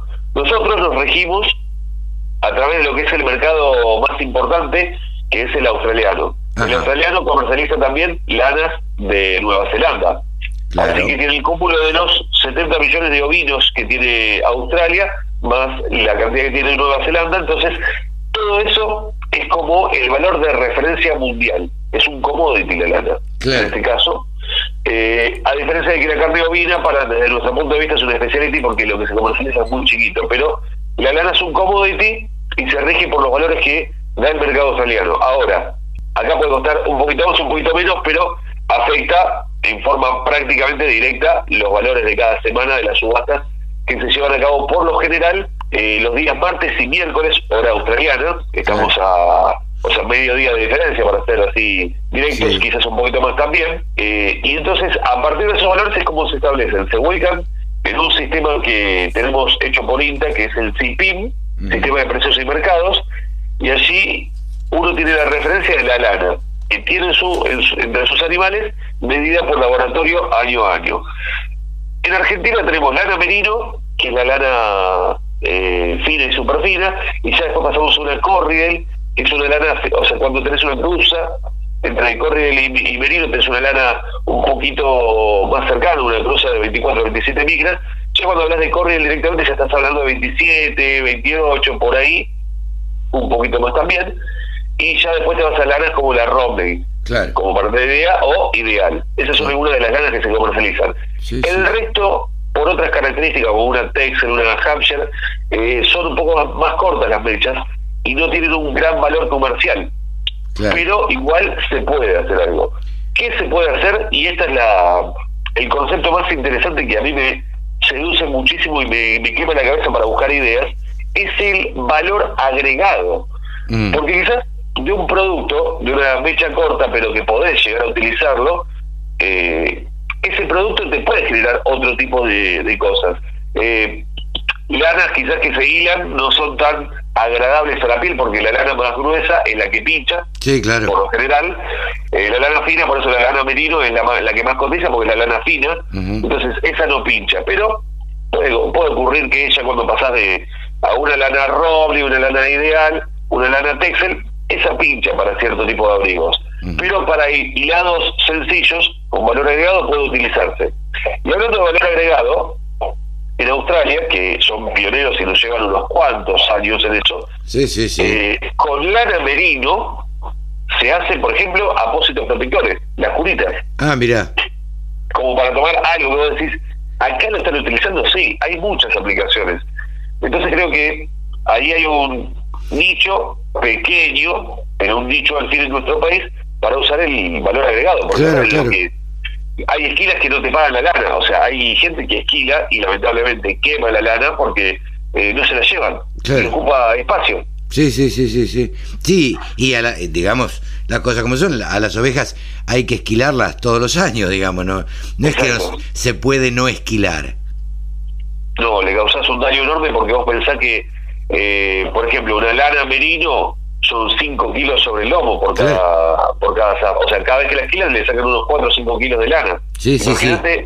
ha habido casos de ovejas que, eh, no tanto acá, sino también quizás en otro país, en Australia, eh, que circularon y quizás tenían esquila, o sea, tenían lana de 6 años y el animal cuando lo, o sea, era mucho más grande, era enorme el animal, cuando lo esquilaron eh, fue tremendo, como, como caminaba distinto. Pero claro. Y, se hacen pruebas, muchas veces se muestra la, la foto de una oveja esquilada por, o sea, la mitad del cuerpo, o sea, el hemisferio derecho esquilado y el izquierdo sin esquilar, y te lo muestran y el animal eh, se desbalancea y se cae. Se cae, claro. Eh, así que. ¿Qué chumeríos tenemos? ¿Qué, qué, ¿Cuáles son las últimas novedades? En cuanto a esta semana, lo estamos contando en el, en el espacio específico, pero esta semana eh, cayeron los valores de la lana en Australia, por ende repercutieron acá. Eh, y la verdad que eso, de alguna forma, como todavía no estamos en una época fuerte de comercialización, se hacen algunos negocios, pero muy chicos, eh, más bien te da una referencia. Pero también no se te asusta, si cae mucho la lana, no es que se levanta de una semana a la otra. En un mercado tan, o sea, que evoluciona de forma tan lenta. Tengamos en cuenta que en todo lo que es eh, el hemisferio norte de nuestro del planeta eh, están entrando en la etapa de frío, donde empiezan a llegar a necesitar, pero tienen reserva de hace dos años todavía. Entonces, hasta que la pandemia afecte en forma directa, se va a ir licuando el, el efecto en, en, el paso del tiempo de estos, o sea, de estos dos años hasta que se vuelven a reabastecer o movilizan el stock. Así que por ahora no hay mucho movimiento. Sí, los que más compran sin duda son los chinos, por cuestiones lógicas de población, eh, y están activando, hay semanas que están un poco más activos, pero hay como una brecha de ventas, en el informe vas a escuchar que se habla de fardos, de cantidad de fardos que se venden. Claro. Hay una brecha que es una línea imaginaria que ronda las los 30.000, 33.000 fardos. Cuando se supera esa línea, mm. es posible que genere una caída. Y esta semana pasó. Al punto de que hubo vendedores que decidieron no vender directamente. No les gustó el precio, no vendieron. Sí, sí, sí. Bien. Eso por el lado de la lana. Sí. Este, en nuestro país es una, una licitación eh, en Carmen de Patagones ayer, perdón, en, otra localidad. Creo que Carmen de Patagones, sí, efectivamente, lo que sería Patagonia Norte. Bien. Y se llevó a cabo una licitación. Es bueno que se hagan licitaciones. ¿Licitaciones de qué? Licitaciones de lana, pero ah. Eh, no de un solo vendedor, en este caso fueron 14 que vendieron, y es bueno que se, se junten porque cuenta con la participación de más empresas. No es una subasta, es una licitación, es un, un estilo distinto, sobre cerrado, pero el hecho de que se vayan uniendo, se vayan asociando para vender la lana en conjunto, da otras posibilidades para poder comercializar con mejores valores. Eso es un detalle que no es menor, el asociativismo, no tanto como el cooperativismo que quizás está mal visto por una cuestión más bien gremial, pero lo importante es que se junten, que se alíen, más allá de la figura jurídica, que se alíen eh, para poder lograr mejores valores. Totalmente. Yo creo que, ese es el, el camino para lograr mejores valores, para lograr, sí, eh, en definitiva, sacarle más rédito eh, a lo que es eh, la lana y lo que podría ser también en otro momento la carne, ¿no? Sin duda, la carne tiene un nicho enorme, enorme para aprovechar si se asocian, porque hay algo que falta, y vamos a hacer mucho foco en esto, es la figura del invernador. El invernador no, no, no es tan frecuente en ovinos. Sí en bovinos, en bovinos eh, el ciclo de invernada es necesario, exactamente. Es necesario, sí o sí. Este, vos tendrás un invernador que se recría y después hace un engorde totalmente a corral o hace un engorde final a corral. Y en ovinos todavía falta, porque el ovino muchas veces se desteta y se manda faena, pero hay dos cuestiones ahí. Eh, en, Patagonia es necesario en muchos lugares porque no les alcanza el pasto. La comida, claro. Básicamente, te lo digo así, o sea, el pasto. Sí, sí, sí. El tipo de pastura, el tipo de, de verdeo que tenga, no les alcanza. Entonces, eh, tienen estipulado para cierta cantidad de animales. Si le restringen a una madre, no llega a una buena condición corporal, por lo cual después no es bien, o sea, no se puede preñar o no tiene tanta tanta efectividad en ese intento de preñez tampoco. Entonces, eh, algunos, o sea, los los estancieros ya saben la capacidad y año a año, si no les rinde, porque tuvieron baja señalada, eh, van a bajar la cantidad de ovejas si están haciendo algún otro tipo de implemento tecnológico para tratar de mejorar la señalada. Eso pasa en muchos campos, que quizás pasaron de 8.000, 10.000 madres a 4.000. Pero el índice de señalada mejoró, mejoraron las pasturas porque tenían menos animales eh, comiendo esas pasturas. Así que ese es el tema, el cordero liviano. Y esa figura del invernador que puede surgir para tomar ese cordero liviano para que no vaya a faena, lo engorde y después lo tengamos en abril, en marzo, en junio. un cordero pesado que deja de ser un cordero pesado. Para vos es un corte porque o sea, vos no vas a hacer el, animal, o sea, el cordero a la parrilla. Es un corte de una chuleta, una costilla, un rack. Un costillar. Claro. Exactamente. Exactamente. Este, Javi, eh, siempre es interesantísimo y, entusiasma hablar de estos temas porque yo creo mucho en el ovino eh, y creo que hay un potencial enorme. Te invito a que nos des eh, los precios, no sin antes decirles y contarle a la audiencia que Javier Lauría, Javi Lauría, es, como le dije, el periodista que se ha especializado en agro y que trabaja en Canal Rural y que ustedes pueden verlo en Canal Rural que ustedes pueden verlo en delsector.com y en todo lo relacionado. Eh, ah, es uno de los hijos predilectos de Alfredo Guarino. ¿No, Javi? ¿Seguro? No, seguro? No, no sé. Siempre ha sido medio descarriado, pero bueno. no, digo, digo, es una manera de decir. Y trabaja junto a Alfredo Guarino, a quien le mandamos un gran saludo y por supuesto le agradecemos que de alguna manera nos lo preste a Javi. Javi, bueno, vamos con los precios. ¿Eh? Seis cumplo esta semana junto a Alfredo y todo el equipo. Qué grande, qué grande. Bueno, es para festejar entonces. Este, para, para festejar con, con las chicas, con Javi, eh, con, eh, con eh, Alfredo, con, con todos los muchachos este, que trabajan con Alfredo y con toda la familia. Bueno, te mando, no te mando nada, te escucho ahora con los con los precios de la lana y de la carne. ¿Te parece? Dale. Dale. Sí, claro que sí. Te cuento. Estos son valores referenciales de algunos, porque tenemos muchos, muchas figuras, muchos rindes, pero son los más importantes, los que más lana hay en cuanto a valores que podemos tener reflejados. Así que el que el que sabe ya, ya sabe que dice, bueno, no me dijo 17 y medio, me dijo 17, sé que voy para arriba o para abajo, un pequeño porcentaje. Claro. Pero para que tengamos una idea de qué se está hablando específicamente. Te cuento entonces, y les cuento a todos los que están escuchando en este momento, la lana de 17 micras es una lana merino, una super fina, con un rinde del 60%, 5 dólares con 63.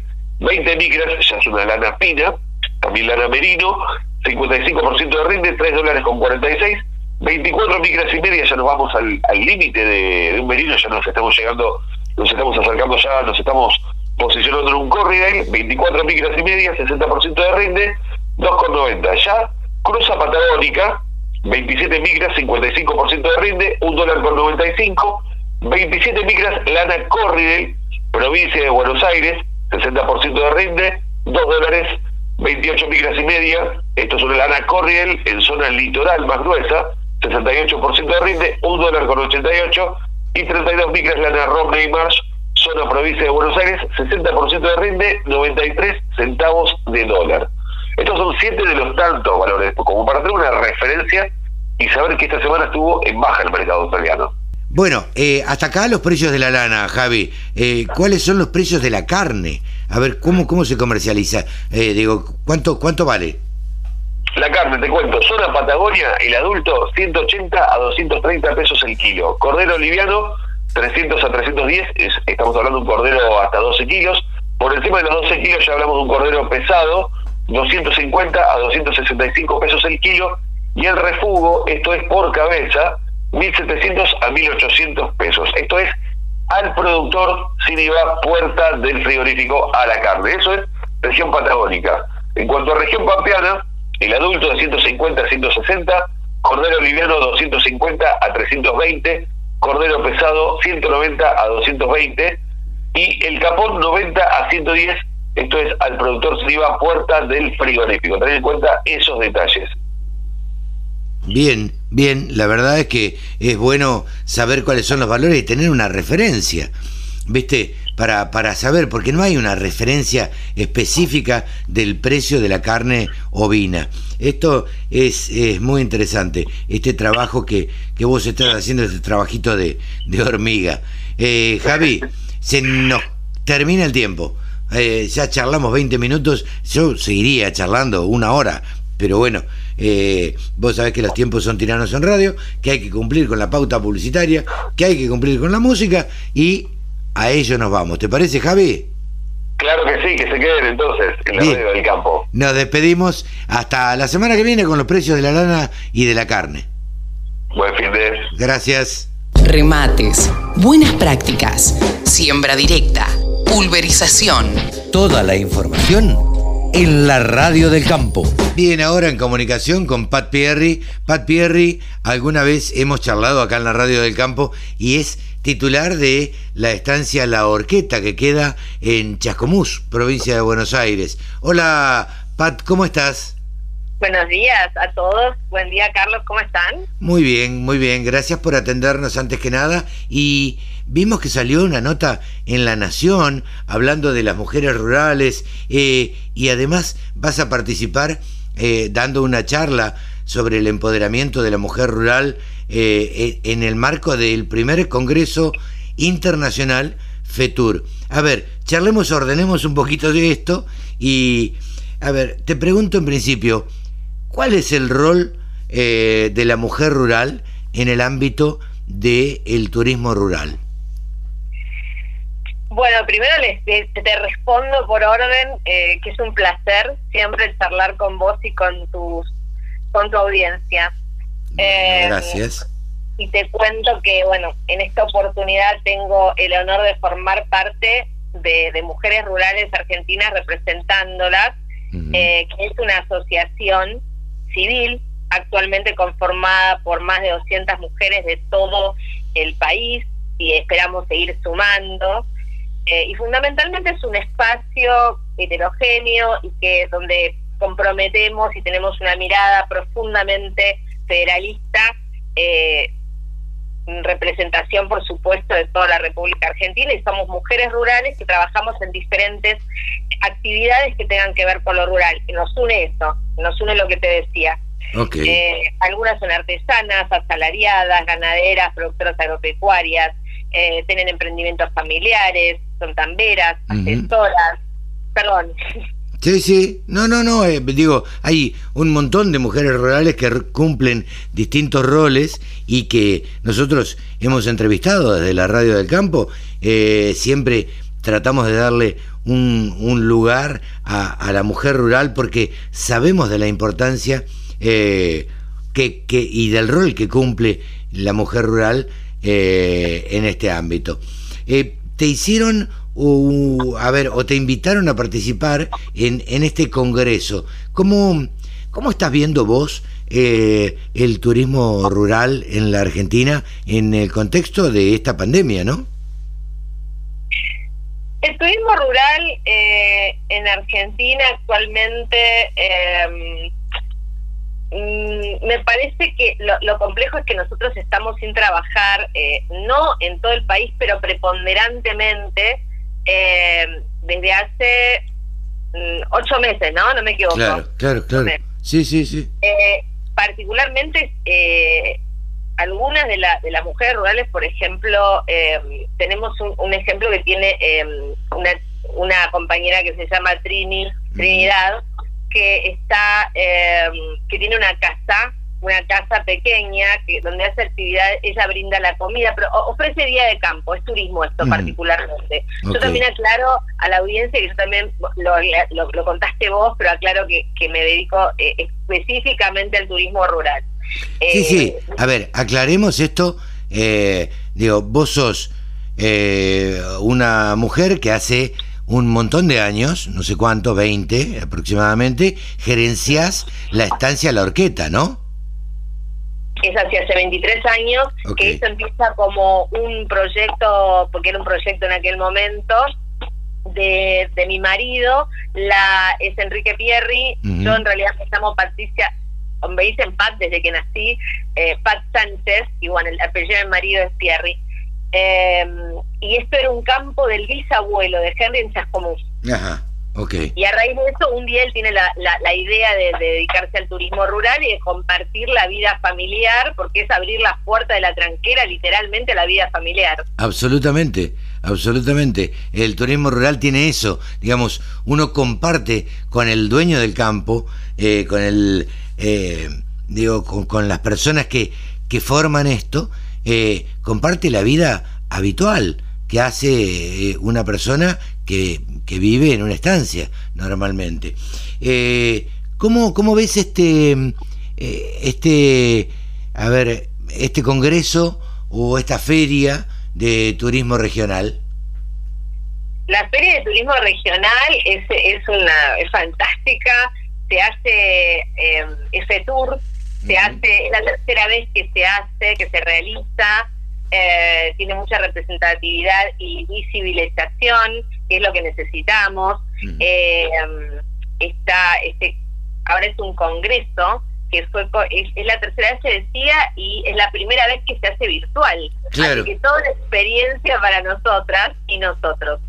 Eh, te contaba que este que, que ahora bueno es un congreso que lo que fue invitado a, la a representar, estar dentro de la primera Feria Internacional de Turismo Rural, que es súper, estamos súper contentas porque es muy importante, aparte es muy importante como actividad, no solo para la Argentina, esto de estar juntos eh, en este tema en el mundo realmente es muy, muy interesante, se ha inscrito gente de Europa, de Latinoamérica, porque eh, requiere inscripción.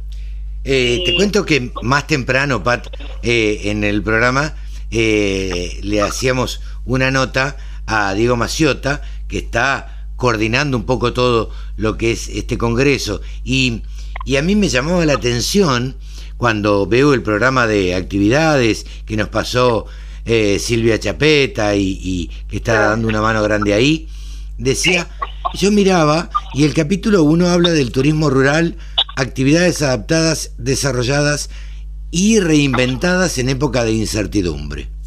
Y hay una serie de oradores, entre los cuales estás vos. Eh, después, el, segundo día habla del periodismo especializado, eh, perdón, el segundo día, no me quiero equivocar, el 11 de noviembre, habla de el turismo rural, el sector público y privado, casos exitosos.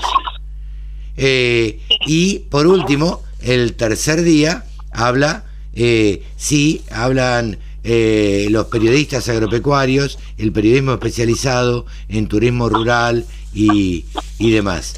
Eh, entonces, digo, se le está dando mucha importancia a todo lo que es el turismo rural en la Argentina. Y cuando uno habla con periodistas y comunicadores del exterior, te dicen, concretamente en España, en Alemania, en Italia, está teniendo un éxito tremendo el turismo rural. ¿Por qué? Porque ante la imposibilidad de ir a la playa, ante la imposibilidad de, o, el riesgo que significa para una familia el contagio, la gente prefiere alquilar una casa, tomarse 10, 15 días de vacaciones y alquilar o alquilar unas habitaciones en una estancia. Y por eso dicen que en Europa, suponemos que esto se va a replicar acá en la Argentina, va a tener muchísimo éxito el turismo rural. Sí, si Dios quiere, sí. Nosotros particularmente somos una estancia que brindamos servicios integrales, actividades día de campo con almuerzo y merienda y la posibilidad de alojamiento con, toda, eh, con todas las comidas. Eh, y ahora, bueno, hemos adaptándonos a esta nueva realidad y conforme todos los, el cumplimiento de todos los protocolos de prevención del COVID-19, eh, estamos hemos adoptado la modalidad de alquiler temporario por semana, por quincena, por mes de nuestras tres casas. Eh, con algunos servicios nada más eh, y em, tenemos algunos servicios y que son mucho menos que las de antes. Actividades casi que te digo que se, se siguen llevando a cabo. Claro, claro, porque, a ver, yo pensaba esto, eh, Pat, digo, si yo voy a tu estancia, que espero ir este verano y estar allá y disfrutar y demás, eh, digo, las cabalgatas las puedo hacer, porque manteniendo la distancia social, este, tranquilamente puedo hacer las cabalgatas. Salir a navegar en la laguna, también lo puedo hacer Ir a pescar, puedo ir a pescar. Por ahí, bueno, tendré ciertas dificultades con la comida, este, y habrá que mantener determinados protocolos, pero bueno, ustedes se van a encargar en este tiempo de, de realizar todo eso, ¿no es cierto? Sí, prácticamente todo. Mira, lo que el, lo, lo de la kayak y botes para salir a la laguna Vitel sobre la cual se encuentra el predio y que es un espejo de agua lindísimo para quien no, no tuvo la oportunidad de ver nuestra página, nuestras redes sociales, eh, porque es eh, totalmente virgen, porque nosotros no depredamos el medio ambiente, al contrario, lo conservamos y lo cuidamos, y hay una variedad inmensa de ave autóctonas, tenemos hasta flamencos. Ah, Eso, bueno, un paréntesis, lindísimo, lindísimo, te encantaría y espero que sí puedas ir eh, a visitarnos, ya estás invitado este, y todavía no se ha podido concretar. No, bueno, eh, todavía todavía no, nadie puede salir, pero bueno. Estamos complicados, pero eh, como vos decís, tomando lo que vos me decías, eh, sí, por ejemplo, esa actividad se va a poder hacer libremente. Después de la, antes y después de la actividad, tenemos personas que colaboran con nosotros que van a dejar todo totalmente higienizado eh, y sanitizado, como se dice ahora. Claro. Eh, y después, con respecto a los caballos, lo único que tenemos que pedimos es que nos avisen un día antes porque eso es un poquito más complicado. Vos que sos de campo, eh, sabés que, viste, eh, sanitizar el tema de, de, la montura, el apero, tu, tu, tu, es un poquito más complejo. Claro, hay que ponerle mucho alcohol a las riendas. Hay que poner alcohol a la rienda y hay gente que te digo que, bueno, a ver, para dar una nota de color, me estaban... Eh, me decían como idea, por, supuesto gente que no es de campo, perdón, pero le ponga, escuchen esto, un papel de film a la montura. Al gaucho le pongo papel de film a la montura y renuncia en cinco minutos. Pero ni hablar, ni hablar. Pero bueno, nada, son todas cosas que, que al ser urbano, como digo yo, se les ocurre y, y, y, la verdad es que no tienen, eh, no tienen nada que ver con, con, lo que vivimos en el campo y con lo que se vive habitualmente en el campo. Eh, te invito a escuchar una, una, nota que le hicimos en este mismo programa a, a Carlos Achetoni, el presidente de Federación Agraria, hablándonos de desde Mendoza. Charlamos como 20 minutos, una charla que recomiendo, este, se la recomiendo a todo el mundo. Pero bueno, volviendo al tema y ya para ir finalizando, Pat, eh, eh, ¿Ves interesante que se realicen estos congresos así que, que propenden de una u otra manera al desarrollo del turismo, del turismo eh, regional, al turismo rural, ¿no? Al turismo rural, fundamentalmente a la participación de, de, mujeres de turismo rural desde el empoderamiento y desde la mirada de la mujer que es totalmente distinta eh, y que, que, suma suma tanto como la del varón en la, en la, misma pero en la misma proporción no en una proporción inferior. Creo que ese es el tema. Y bueno que nosotras vivimos también el campo como lo viven los varones porque somos parte del campo las que no nacimos en el campo hemos decidido vivir en el campo ser profesionales del campo.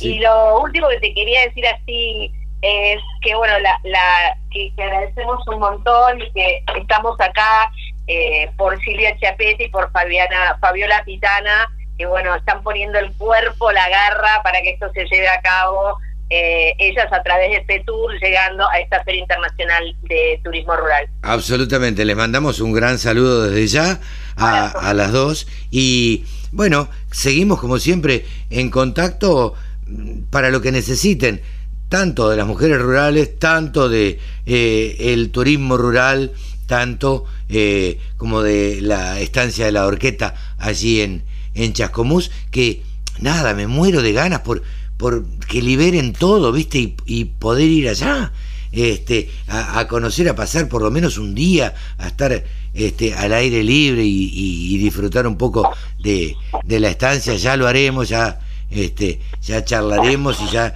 nos tomaremos unos mates, cada uno con su mate, este, en, en la estancia. Pat, muchas gracias por atendernos como siempre. Un placer enorme, muchas gracias a ustedes, que tengan un lindo día, vos y la audiencia, cariño. Buen fin de semana.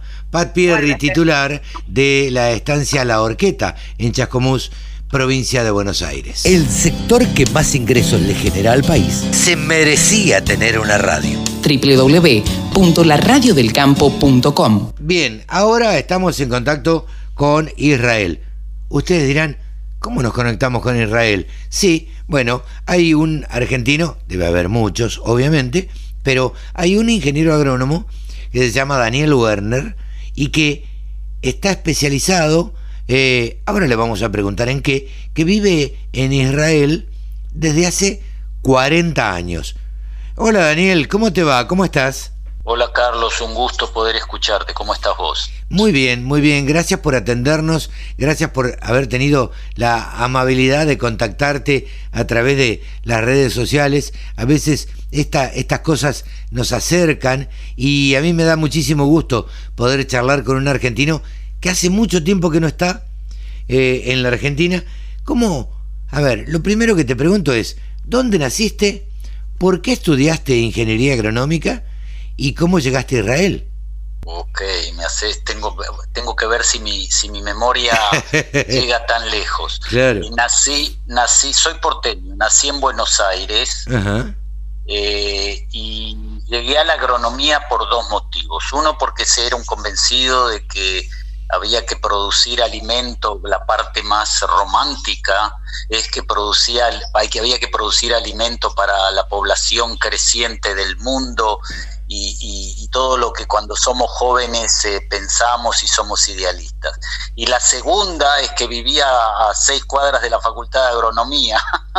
Claro, ah, mirá. No, eso, es, eso es un... No, eso es... No, la verdad, la verdad es que siempre me interesó la biología y la agronomía en particular y yo recuerdo de pequeño que abajo de mi casa vivía un ingeniero agrónomo y siempre le preguntaba qué hacía y realmente me interesó eso. Claro. Y de alguna manera u otra me fui acercando, a pesar de no haber tenido nunca en la familia nadie que tuviese campos ni que, que, tenga alguna relación hasta hoy en día con, con eh, el campo argentino o con otro tipo con otro tipo de cuestiones agronómicas y creo que eh, de cualquier manera mi elección fue estoy muy satisfecho con la con la elección eh, hago lo que quiero Claro. Y me gusta lo que hago, así que es importante. Eh, hemos visto en, en tu página, eh, le contamos a la gente que Daniel tiene una página propia que lleva su nombre.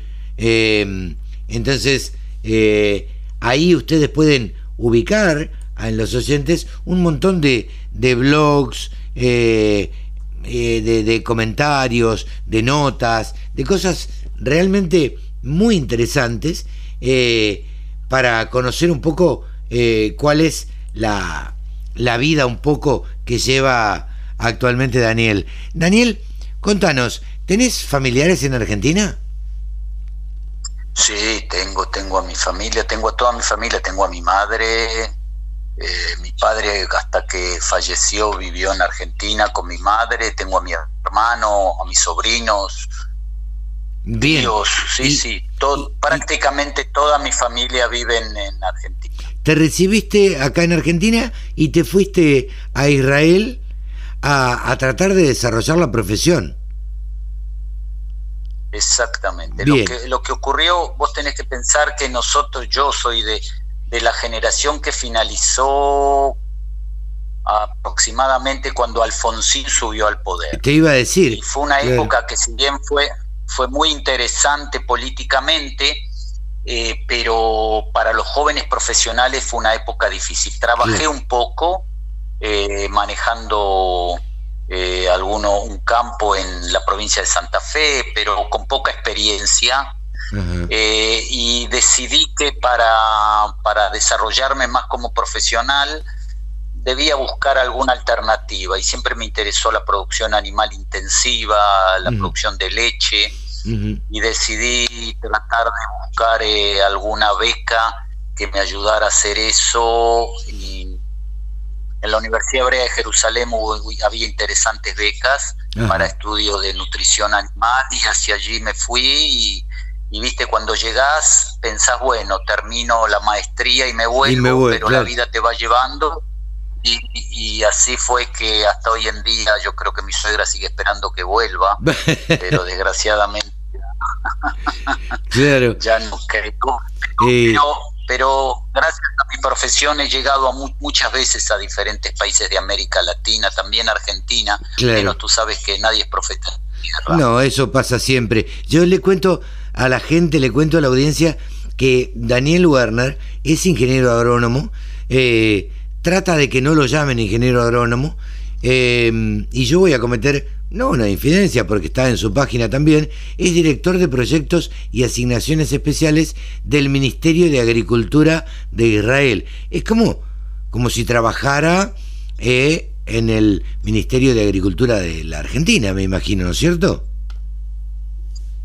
Es un poco diferente por la dinámica de, la agricultura en cada país. Argentina es un país inmenso y, si bien eh, la gente que trabaja en el ministerio es de muy buen nivel, en Argentina hablo, mm. y tuve compañeros que trabajaron también allí en diferentes periodos de estos últimos 30 años, pero aquí las cosas, yo comencé como extensionista rural en el campo de la lechería, luego de terminar la maestría, eh, me dediqué a la extensión rural casi 18 años, lo que me dio eh, una base profesional muy interesante, porque aquí la extensión rural va muy de la mano de la investigación aplicada.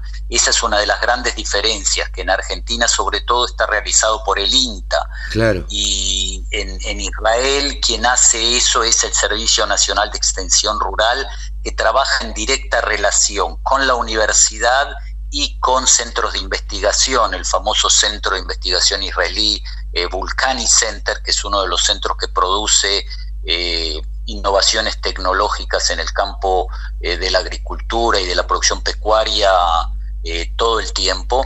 Y tuve la suerte entonces de entender un poco todo ese ecosistema, como se llama hoy en día, lo que me permitió entender un poco a la agricultura de otra forma ver un poco el futuro de la agricultura más cerca de lo que en otros países se ve, donde la agricultura es algo más tradicionalista, más extensivo. Aquí debido a la situación de Israel las cosas son muy intensivas. Eh, un país que tres cuartos, tres cuartos de superficie es desierto, tiene que producir de alguna manera eh, alimento para la seguridad alimentaria de su población y entonces no hay remedio que ver las cosas de otra manera, más intensivas, más con como, como diciendo, y con esto te voy a dar la palabra para que, para que, porque hablo, suelo hablar demasiado, aquí siempre se dice que la necesidad es la madre de todas las invenciones, y así se trabaja y así se vive. Claro. Eh, eh, mira, Daniel, yo te voy a decir, viste, eh, la Argentina tiene esos vaivenes que sube, que baja, que le va bien, que le va mal, eh, que los políticos son más corruptos, menos corruptos, eh, que, nos va muy bien, eh, que nos va muy mal, que políticamente estamos en el horno, que políticamente estamos bien. Esto corre por cuenta mía lo que digo. pero uno tiene la idea de acá, desde acá, de haber estudiado, de haber estudiado geografía, y uno dice, a ver, Argentina no sé cuántas veces más grande es que, Israel. Eh, Argentina tiene mejores tierras que Israel. Eh, ¿por qué Israel se destaca, por ejemplo, es líder mundial en riego? ¿Por qué tiene un desarrollo de lechería tan alto y tan productivo? Eh, ¿Por qué se dan estas cosas? A ver, ¿vos me lo podés explicar a esto? Eh, una pregunta un poco eh, compleja. Vamos a hacer así, vamos a tratar de explicar entre como en, idioma simple cómo yo veo las cosas y no significa que sea realidad. Dicho sea de paso, la cuestión política es interesante porque no se puede negar que eso influye en la toma de decisiones, pero muchas veces para entender procesos, eh, procesos que tienen que ver con, con el desarrollo agropecuario, hay que ver otras cosas. ¿Qué son otras cosas? Eh, la ubicación geopolítica del país, el clima del país, eh, el tipo de necesidades que tiene la población, la, digamos, la posibilidad de comercio exterior que tiene el, país. Hay muchos factores, no vamos a nombrar todos, pero tú me dices, por ejemplo, algo interesante, la primera pregunta, ¿por qué eh, Israel es líder en cuestiones de riego y situaciones que tienen que ver con, eh, con el uso eficiente del agua. Bueno, yo creo entenderlo ahí, perdóname Daniel, yo creo entenderlo eh, por una cuestión básica de necesidad. O sea, Israel si no riega... Exactamente. Claro, si no riega no tiene una buena producción. Pero, digo, son líderes y han logrado imponerse en prácticamente todo el mundo. Mira, yo te voy a explicar algo. Eh, hay un hay un doctor muy muy muy importante, yo creo que es español, Gonzalo de la Cámara se llama, que es asesor del Foro Económico Mundial del Agua. Y, y esta persona dijo que, por ejemplo, el problema del agua hay que tomarlo como un problema estructural y no puntual. ¿Qué significa estructural y qué significa puntual? Puntual es una sequía, tenés una sequía y bueno, es un problema pero es algo transitorio, pasa y esperás que luego no tengas otra sequía y que se recupere tu ingreso el año que viene o la temporada que viene. Sí, o que tengas una inundación. Esos son problemas que existen, eso es así. Ahora, Israel no tiene problemas puntuales. Israel tiene un problema estructural porque vive en déficit hídrico en forma constante. Es como una cuenta de banco. ¿Viste? Vos agarrás y decís, ok, una cuenta de banco, si gasto más de lo que tengo, voy a estar en déficit. Claro. Y, eso fue la comprensión muy sencilla de la gente que, que vive aquí en Israel. Si, si vamos, entonces, si vamos a gastar más agua de la que nos entra por las pocas lluvias que tenemos y los reservorios subterráneos, nos vamos a morir de hambre porque no vamos a poder producir o vamos a tener que ir afuera y no ser autosuficientes en producción de alimentos, que hoy en día con el COVID-19 se muestra cuán importante es la autosuficiencia y la seguridad alimentaria. Totalmente. Y entonces es así que esa necesidad de la que vos hablás, de alguna manera generó en la gente buscar soluciones. Y entonces la solución más conocida es el famoso riego por goteo, que es 40%, 50% más eficiente que riegos que todavía se usan en Argentina en mucha cantidad, que es el riego por inundación, en donde se pierde el 50% del agua que usás. Claro. Ahora vos decís, Argentina tiene fuentes de agua patadas.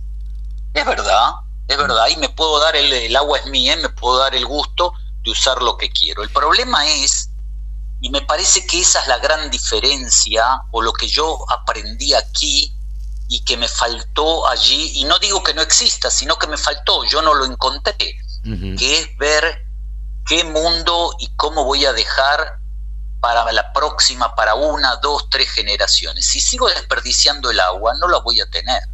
O sea, voy a este año sí, la generación que viene sí, pero la otra ya no va a haber.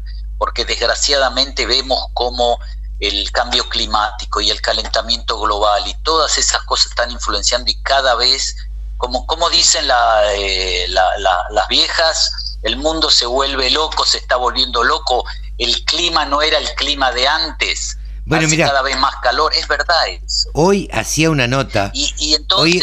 Hoy, hoy, hacía una nota, Daniel, eh, con alguien y, y hablábamos de fríos eran los de antes. Viste que, que la gente que es más grande que nosotros dice, no, no, acuérdese que la helada...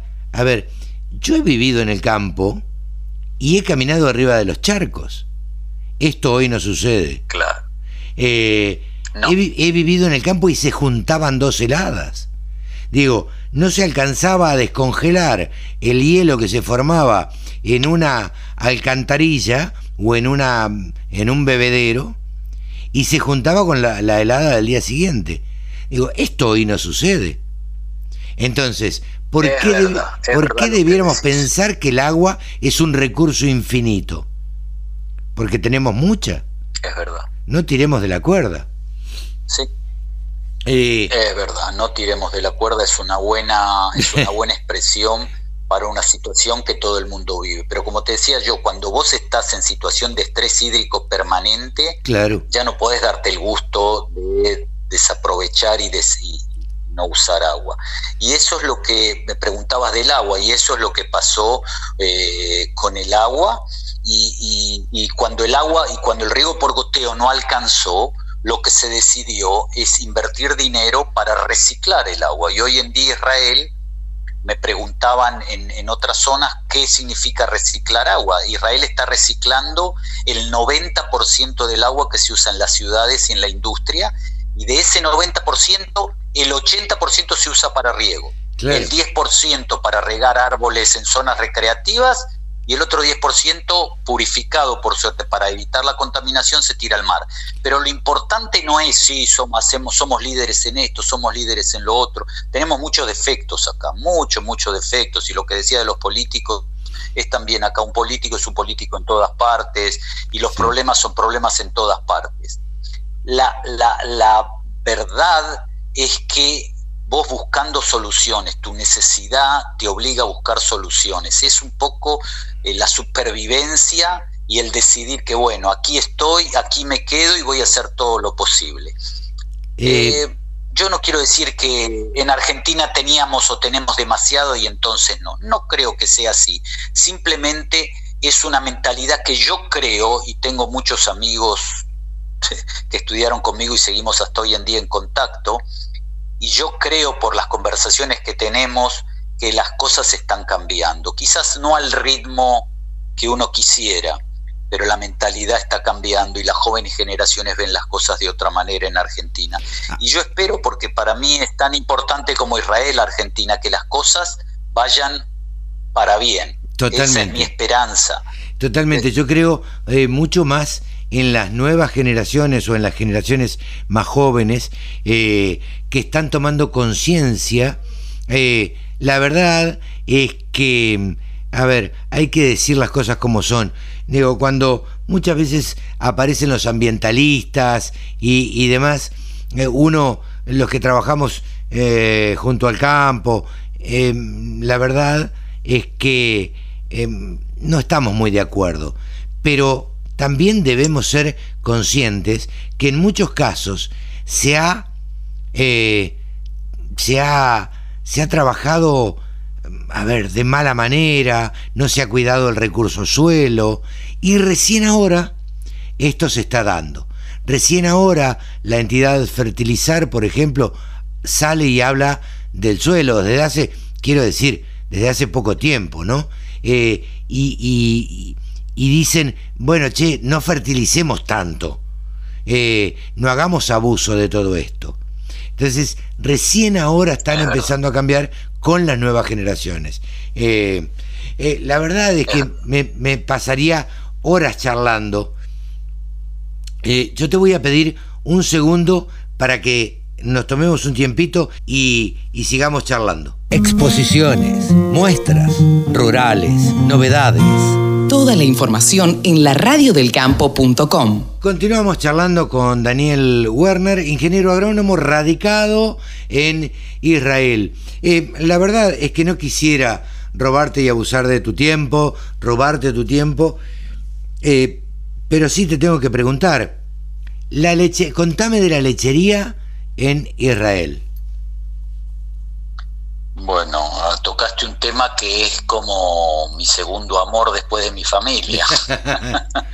eh, Mira, la lechería en Israel, la vaca, la vaca israelí, la vaca holanda israelí es, eh, si hablamos en términos de fútbol, que ahora yo sé que está volviendo, sí. Eh, es eh, la campeona mundial en producción individual. Estamos hablando de animales que están produciendo casi 12 mil kilos de leche por lactancia es entre treinta y pico de litros eh, por día. Imaginemos un refrigerador, una heladera, la abrimos y todos los días tenemos 35 sachets de leche, 40 sachets de leche y en las épocas de pico de producción hasta 60, 70 litros. Claro. ¿sí?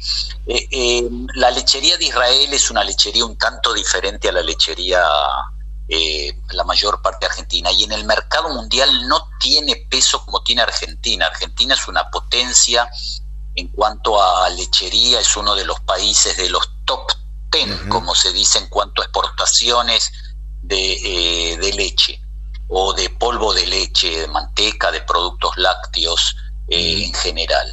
Lo que sí tiene Israel es una alta tecnología que la pone a disposición de eh, eh, diferentes, de quien, quien, quien desee utilizarla. ¿Por qué?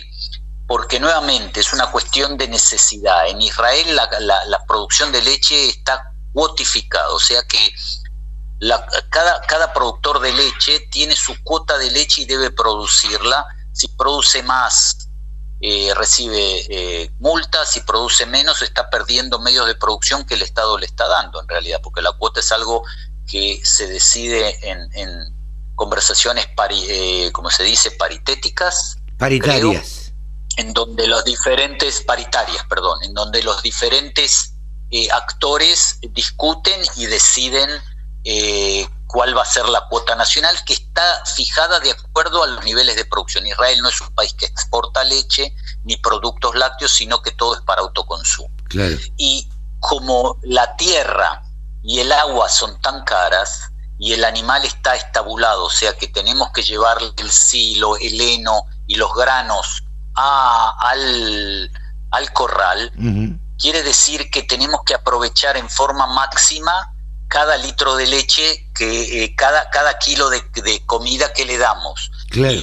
la conversión de alimento en leche tiene que ser máxima. y es por eso que eh, se ha mejorado y la mejor, el mejoramiento genético, la mejor, el mejoramiento de las prácticas ha llegado a permitir eh, eh, los niveles de producción. Yo creo que si hablamos y esperemos que podamos hablar en otras oportunidades, podría ser un interesante tema para desarrollar en una conversación acerca de todo, de la historia, cómo empezó la historia de la lechería en Israel, que en realidad empezó con los primeros inmigrantes a fines del siglo XIX que venían con un modelo europeo que no tenía nada que ver, porque en Europa hay inviernos con nieve y en Israel ves nieve eh, en las películas nada más, calor. Y entonces, con los años, eh, el servicio de extensión rural, junto con eh, los institutos de investigación, etcétera, etcétera, lograron llegar a un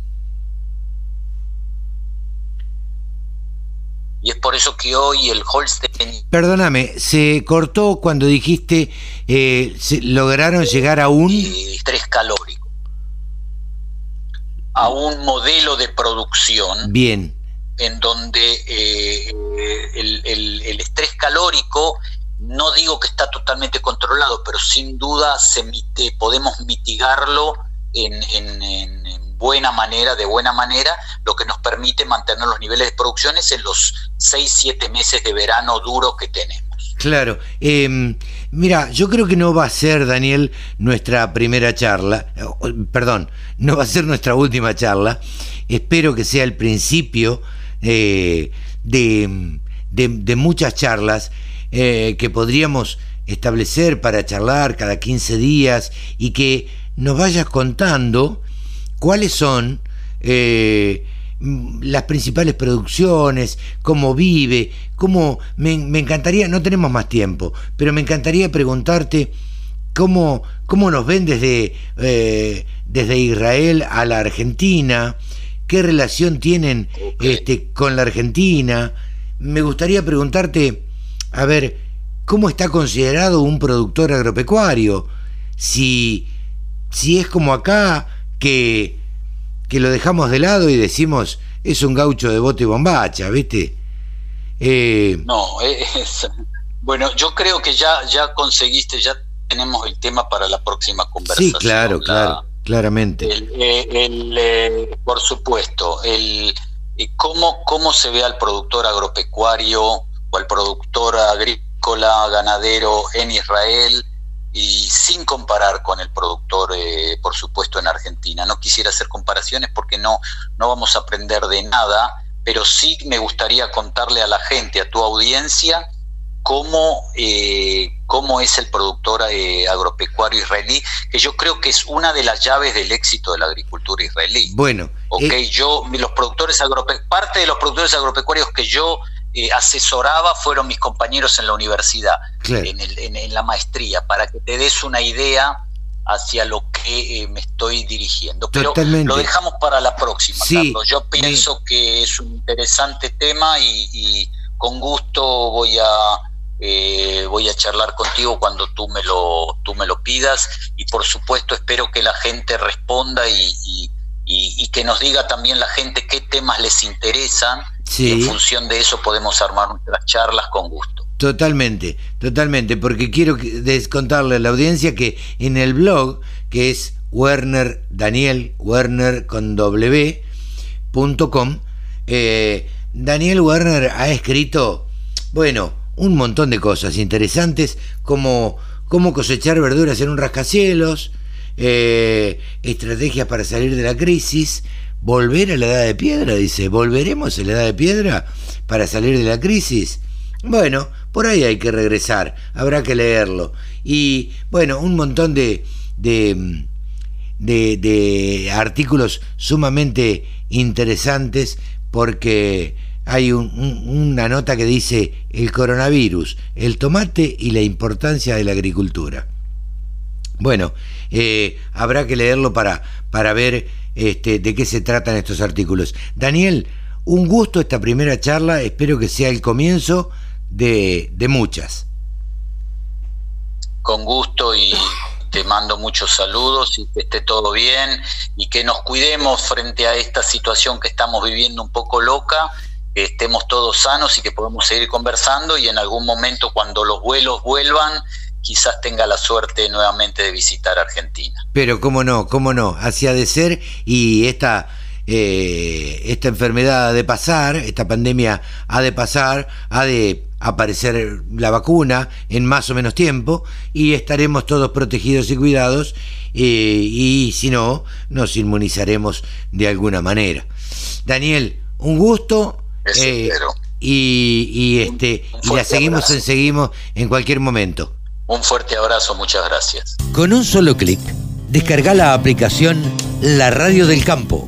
Después, solo tenés que ponerte a escuchar tu radio. Ahora en comunicación con el presidente de Federación Agraria Argentina, Carlos Achetoni. Hola Carlos, ¿cómo le va? Buen día. Buen día, Carlos. Buen día a la audiencia. Bueno, ¿cómo anda? ¿Bien? Bien, bien. ¿Todo bien usted? Me alegro, bien, bien, por suerte. Hablábamos fuera de micrófono, yo lo decía, semana movidita para, para el campo, para Federación Agraria, en fin, y la semana anterior también. Eh, ¿cómo, ¿Cómo la ve usted? Sí, sí, han sido días eh, donde se han puesto eh, en agenda pública temas que por ahí son bastante eh, comunes a a la defensa de, Federación Agraria, pero obviamente que con, con una contrariedad de, donde nosotros defendemos el acceso a la tierra, pero de una manera procedente, de una manera legal y con derecho, y, no como se están dando las últimas usurpaciones, eh, que realmente no tienen nada que ver con, con la seguridad y el derecho de, a la propiedad como corresponde. Yo me siento identificado con Federación Agraria eh, siempre lo he dicho, porque, bueno, provengo de una familia de agricultores, este, donde nuestro patrimonio era realmente pertenecía a, un, a una pequeña unidad productiva. y, y, lo que más nos representaba, digamos, era la Federación Agraria. dicho esto, lo que quiero decir es, ¿qué piensa Federación Agraria sobre las tomas que se han hecho a los campos? Y ya no estoy hablando de específicamente el caso Echeverre, en el cual no lo quiero meter, eh, porque me parece una cuestión política más, eh, eh, y que tiene otras aristas. Pero ¿qué opina usted de las tomas, Carlos? Bueno, creo que no, o sea, genera una sensación de orfandad y de incertidumbre, y que por eso lo hemos reclamado mucho que que participe el gobierno, haciendo sentir que el Estado está presente, eh, garantizando el derecho a la propiedad, eh, y por otro lado, em, no de esta manera, pero sí deja evidencia de que hay necesidades eh, básicas insatisfechas de, de, acceso a la vivienda y de acceso a, a la tierra para producir. Lo que hay que buscar es un programa que realmente dé la posibilidad concreta eh, pero eh, con, con una accesibilidad financiada a largo plazo, 20, 30 años, o eh, que hemos hecho reuniones con el ministro y con gente de Uruguay, tratando de copiar el ejemplo que tiene Uruguay de Banco de Tierras, en donde lo dan arriendo módico a las tierras fiscales y le permite el acceso a la producción y a la tierra a quienes quieren hacer. Claro. ahora, mi pregunta es, em, eh, Carlos, ¿usted piensa que hay mucha gente que esté dispuesta a irse a vivir al interior, a trabajar la tierra? No, no, no, no, no, ah. eso es, eh, un relato, es un ah. relato. Sí hay mucha gente que necesita eh, vivienda y hay gente que quizás quiera buscar, no sé si necesariamente son los actores que hemos visto que han estado tanto en usurpaciones como, como en el caso de, de lo de Entre Ríos, eh, pero sí hay gente que quiere más tranquilidad y una vida más, eh, más normal. Pero yo creo que el, el gran desafío, la gran reforma agraria que hay que hacer, es generar las condiciones para frenar el éxodo de 5.000 productores por año que hay y que son pequeños y medianos y que la concentración los está expulsando. Entonces se están perdiendo los pueblos del interior. Ahí es la clave. Entonces, cuando afiancemos al productor que estaba siempre eh, y que le demos las condiciones, vamos a también tentar a nuevos productores a ingresar al circuito. De la otra manera es todo un relato, una mentira muy grande, eh, porque nadie va a querer ir a donde 5.000 desaparecen por año. No, no, no, totalmente. Digo, eh, nací en un pueblo que tenía eh, 5.000 habitantes cuando yo nací y ahora debe tener 5.500, creo. Digo, y, la gente se, y eso significa que la gente se está yendo. Digo, la mayoría de mis compañeros del secundario terminaron y se quedaron en su lugar, donde habían estudiado o se fueron a otro lado. Digo, esas ciudades chicas eh, lamentablemente no crecen y no se desarrollan fundamentalmente por falta de oportunidades. Sí, sí, sí. Yo, a mí me pasa lo mismo eh, del, del, departamento y del pueblo que soy, acá en, Mendoza. En los años 70 tenía la misma cantidad de población prácticamente que tenía ahora. O sea, 45 mil y ahora tiene 50 mil. Nada más que la distribución geográfica era la inversa. Había un 60-70% en la zona rural y el 30 o 40 en, en la urbanizada, y ahora es al revés totalmente. Queda un 30% de gente en la zona rural y el, el 70% está en la ciudad. Hay muchos factores por los cuales eh, yo creo que la gente no quiere vivir en el campo. Primero porque todos sabemos que el trabajo del campo es bastante sacrificado. Eh, uno no se puede levantar a las 9, 10 de la mañana este, y, dormirse una siesta y mucho menos. Y el trabajo de sol a sol, a veces, para alguno, para el que no está acostumbrado, suele ser este, bastante sacrificado.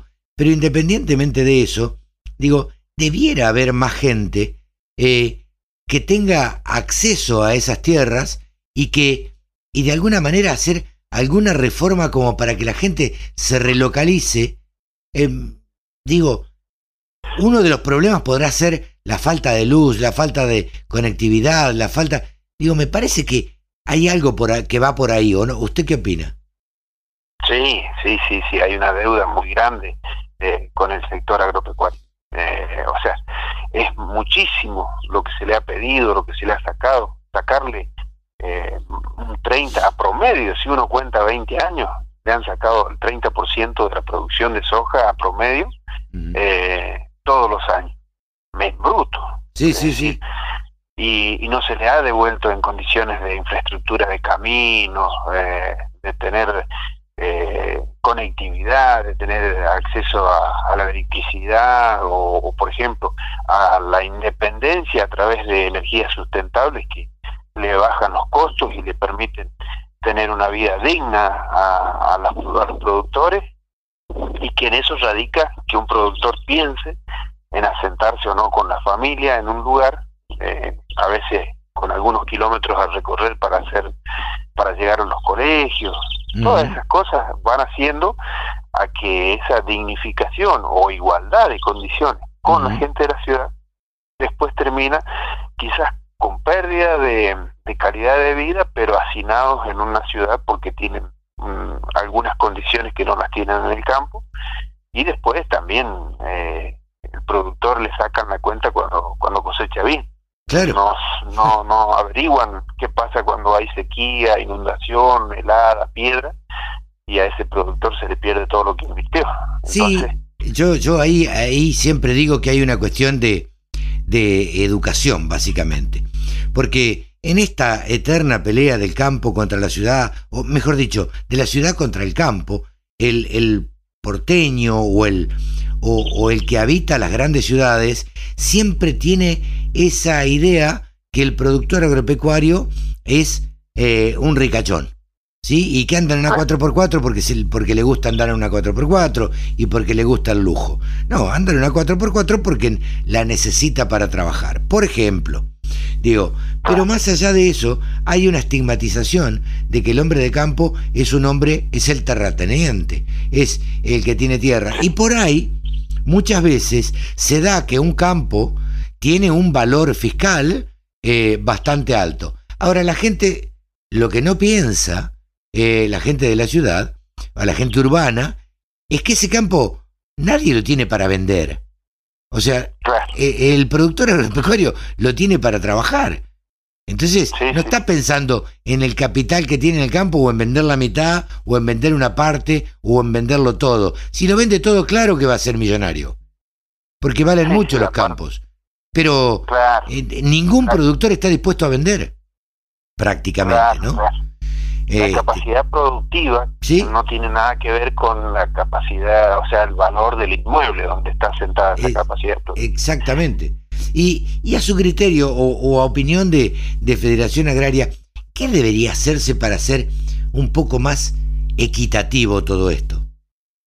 A ver, eh, creo que esta pandemia mm, ha traído muchas cosas malas y por ahí eh, alguna posibilidad de entendernos más entre la ciudad y el campo. Sí. ¿Y por qué digo? Porque hay actividades eh, que eh, gente con cierto poder, con un gran capital y con una actividad exitosa en muchos casos, muchos casos de hotelería, de eh, emprendimientos gastronómicos, de turismo, y que eran florecientes. Y en tres o cuatro meses de pandemia y de parate, quebraron. Sí, claro. Y eso, eso nos pone en igualdad de condiciones para explicar lo que nos pasa a nosotros cuando un año cosechamos bien, nos compramos una 4x4 y al año siguiente invertimos y no cosechamos nada, pagamos sueldo, pagamos inversión de semillas, de fertilizantes, de todos los insumos y no cosechamos. Y entonces quebramos. Eso es lo que sucede con la actividad agropecuaria. Eh, y por eso es una actividad que es a cielo abierto, eh, que tiene un montón de riesgos y que lamentablemente se le ha pedido demasiado esfuerzo y no se le ha devuelto. Eh, en, en, una emergencia, un fondo de emergencias con un fondeo correspondiente, en un seguro multirriesgo, que haga que sea previsible la inversión y que no y no tenga estos traspiés y, quede en situación de quebranto y por eso es que la mayoría de los pequeños son los primeros que, que salen del circuito porque son los que menos espalda tienen. Claro. Y después la producción eh, internacional, de inserción internacional, medianamente la pelea. La que es de consumo interno le va bastante peor. O sea, invierte con insumos dolarizados, vende en pesos, hay una distorsión muy importante.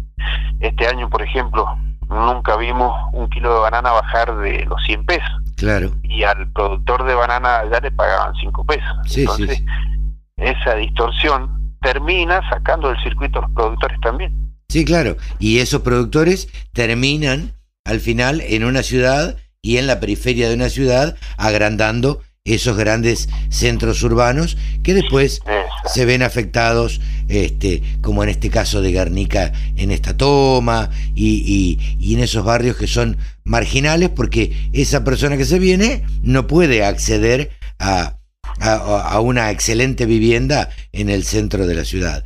Yo siempre he pensado, Carlos, que, que es una cuestión de, de educación, ¿sabe? Porque, porque a mí nadie me enseñó. Yo fui a, una escuela rural y nadie me enseñó, como digo siempre, cuántas patas tiene una vaca, ni cuánta leche da por día, ni cuánto produce una hectárea de soja. No existía en mi época. Eh, recién arrancaba, pero ni el maíz ni el girasol. Entonces, a mí nadie me enseñó y actualmente sigue siendo igual. No hay en la currícula escolar algo que enseñe de la productividad del campo. ¿Qué le rinde el campo al país? ¿Cuánta mano de obra da? Todo eso no existe. Entonces, cualquier chico que va acá a la vuelta de mi casa viviendo en, Buenos Aires, nada, no se entera nunca de qué es lo que, qué es lo que produce el campo.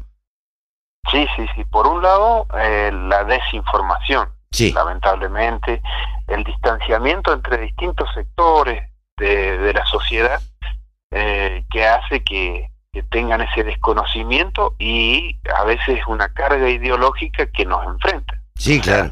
que nos hacen más incomprensible o más distantes las distancias entre, entre la ciudad y el campo, eh, cuando realmente nos deberíamos de entender todos y saber que, que somos un equipo eh, y que todo, cada uno, ya sea el de la ciudad o el del campo, necesita tener condiciones para poder vivir como corresponde.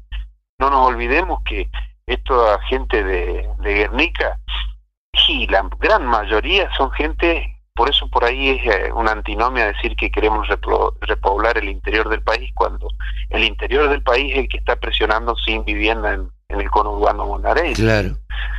Eh, y, todos han sido expulsados por falta de políticas públicas en el interior para dar eh, empleo, para dar eh, desarrollo, riqueza, y que lamentablemente terminan buscando un mejor horizonte y que por lo general no lo consiguen, ¿no? Es una quimera irse a una villa, terminan viviendo con hacinamiento, con pérdida de valores, con estar colgados de la luz, con, muchas cosas eh, y mucha gente que la pelea, que quiere salir de eso, porque eh, es un, número muy chico el, que no quiere trabajar, el que no lo quiere hacer. Claro. Pero las condiciones en las ciudades muchas veces eh, terminan siendo totalmente distintas a las que parecía que iban a encontrar. Claro.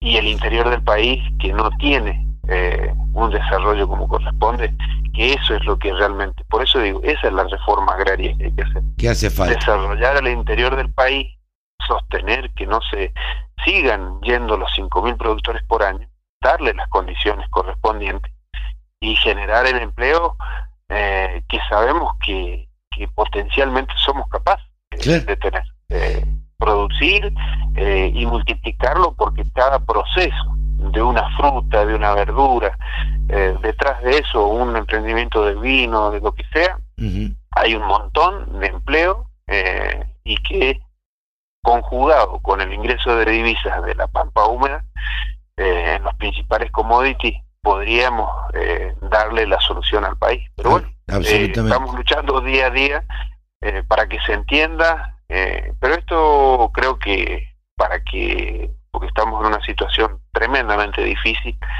de credibilidad entre los argentinos y obviamente que hacerle creer al mundo de que somos confiables si no nos confiamos entre nosotros va a ser difícil. Eso iba, iba, a decirle, si no confiamos entre nosotros es difícil que nos crean los de afuera. Eh, yo no le quiero robar mucho tiempo, Carlos. Eh, por último, le voy a hacer algunas preguntas que usted me responda en forma cortita para no robarle tiempo. Insisto, eh, ¿cómo es el diálogo con el ministro de Agricultura? Bueno, es bueno el diálogo, pero cuando no hay posibilidades de concretar algún tipo de política, algún tipo de programa, eh, tiende a tornarse estéril y bueno, eso no, no es lo, mejor o lo más recomendable, porque termina, termina no sirviéndole al sector. Claro. Eh, ustedes integran de la, de la mesa de enlace, digamos, ustedes, Federación Agraria, es una de las patas de la mesa de enlace, de las cuatro patas que tiene la mesa de enlace. Eh, hay una sola de esas patas que no integra el Consejo Agroindustrial Argentino. Ustedes están en el Consejo Agroindustrial Argentino. ¿Cuál es su opinión al respecto? ¿Qué opina del Consejo? Bueno, estamos, estamos dando nuestra impronta, nuestra participación. Eh, sí creemos, si en algún momento, no, no digo que, que sea este, ojalá que sí, si en algún momento nos podemos entender entre todos, el sector productivo primario, el sector industrial, el sector exportador, y sin avaricia ningún sector sobre el otro, eh, compartir la rentabilidad y generar las condiciones, podemos tener una potencialidad importante. Y eso es lo que estamos tratando de dar la pelea. No sé si lo vamos a conseguir, pero la pelea es esa, dar condiciones a un sector primario para que se potencie la producción eh, y que obviamente consecuentemente haya mejor industrialización y mayor exportación. A la vicepresidenta de la Nación le suena mal la mesa de enlace. Yo estoy seguro de esto, esto corre por cuenta mía. Digo, ¿esta es una sensación o es una realidad? ¿Usted cree que no es casualidad que la vicepresidenta se haya reunido con el Consejo Agroindustrial Argentino? Sí, eh, es, muy probable de que mm, se reúna con el Consejo Agroindustrial tratando de esquivar o, soslayar la representatividad de la mesa de enlace. Creo que si queremos dar vuelta a la página, esto lo he dicho muchas veces, que si queremos dar vuelta a la página que se quedó eh, sin terminar de escribir en el 2008, que de ahí fue una grieta que no hemos saldado, si la queremos saldar tiene que ser con todos los actores es decir, con la mesa de enlace, con eh, actitud propositiva de quienes estaban en el gobierno y están hoy, y de quienes estaban eh, en, las distintas entidades, eh, mm. la mesa de enlace, las cuatro entidades, y poder encontrar un camino común. Es la única forma de saldar esa situación. No esquivando o sacando a alguno de los actores de la escena. Seguramente. Carlos, le agradezco muchísimo esta charla extensa con la Radio del Campo. Que tenga usted muy buen fin de semana y bueno, estaremos charlando en otra oportunidad. Bueno, muchísimas gracias y hasta cualquier momento. Ha sido Carlos Achetoni, el presidente de Federación Agraria Argentina.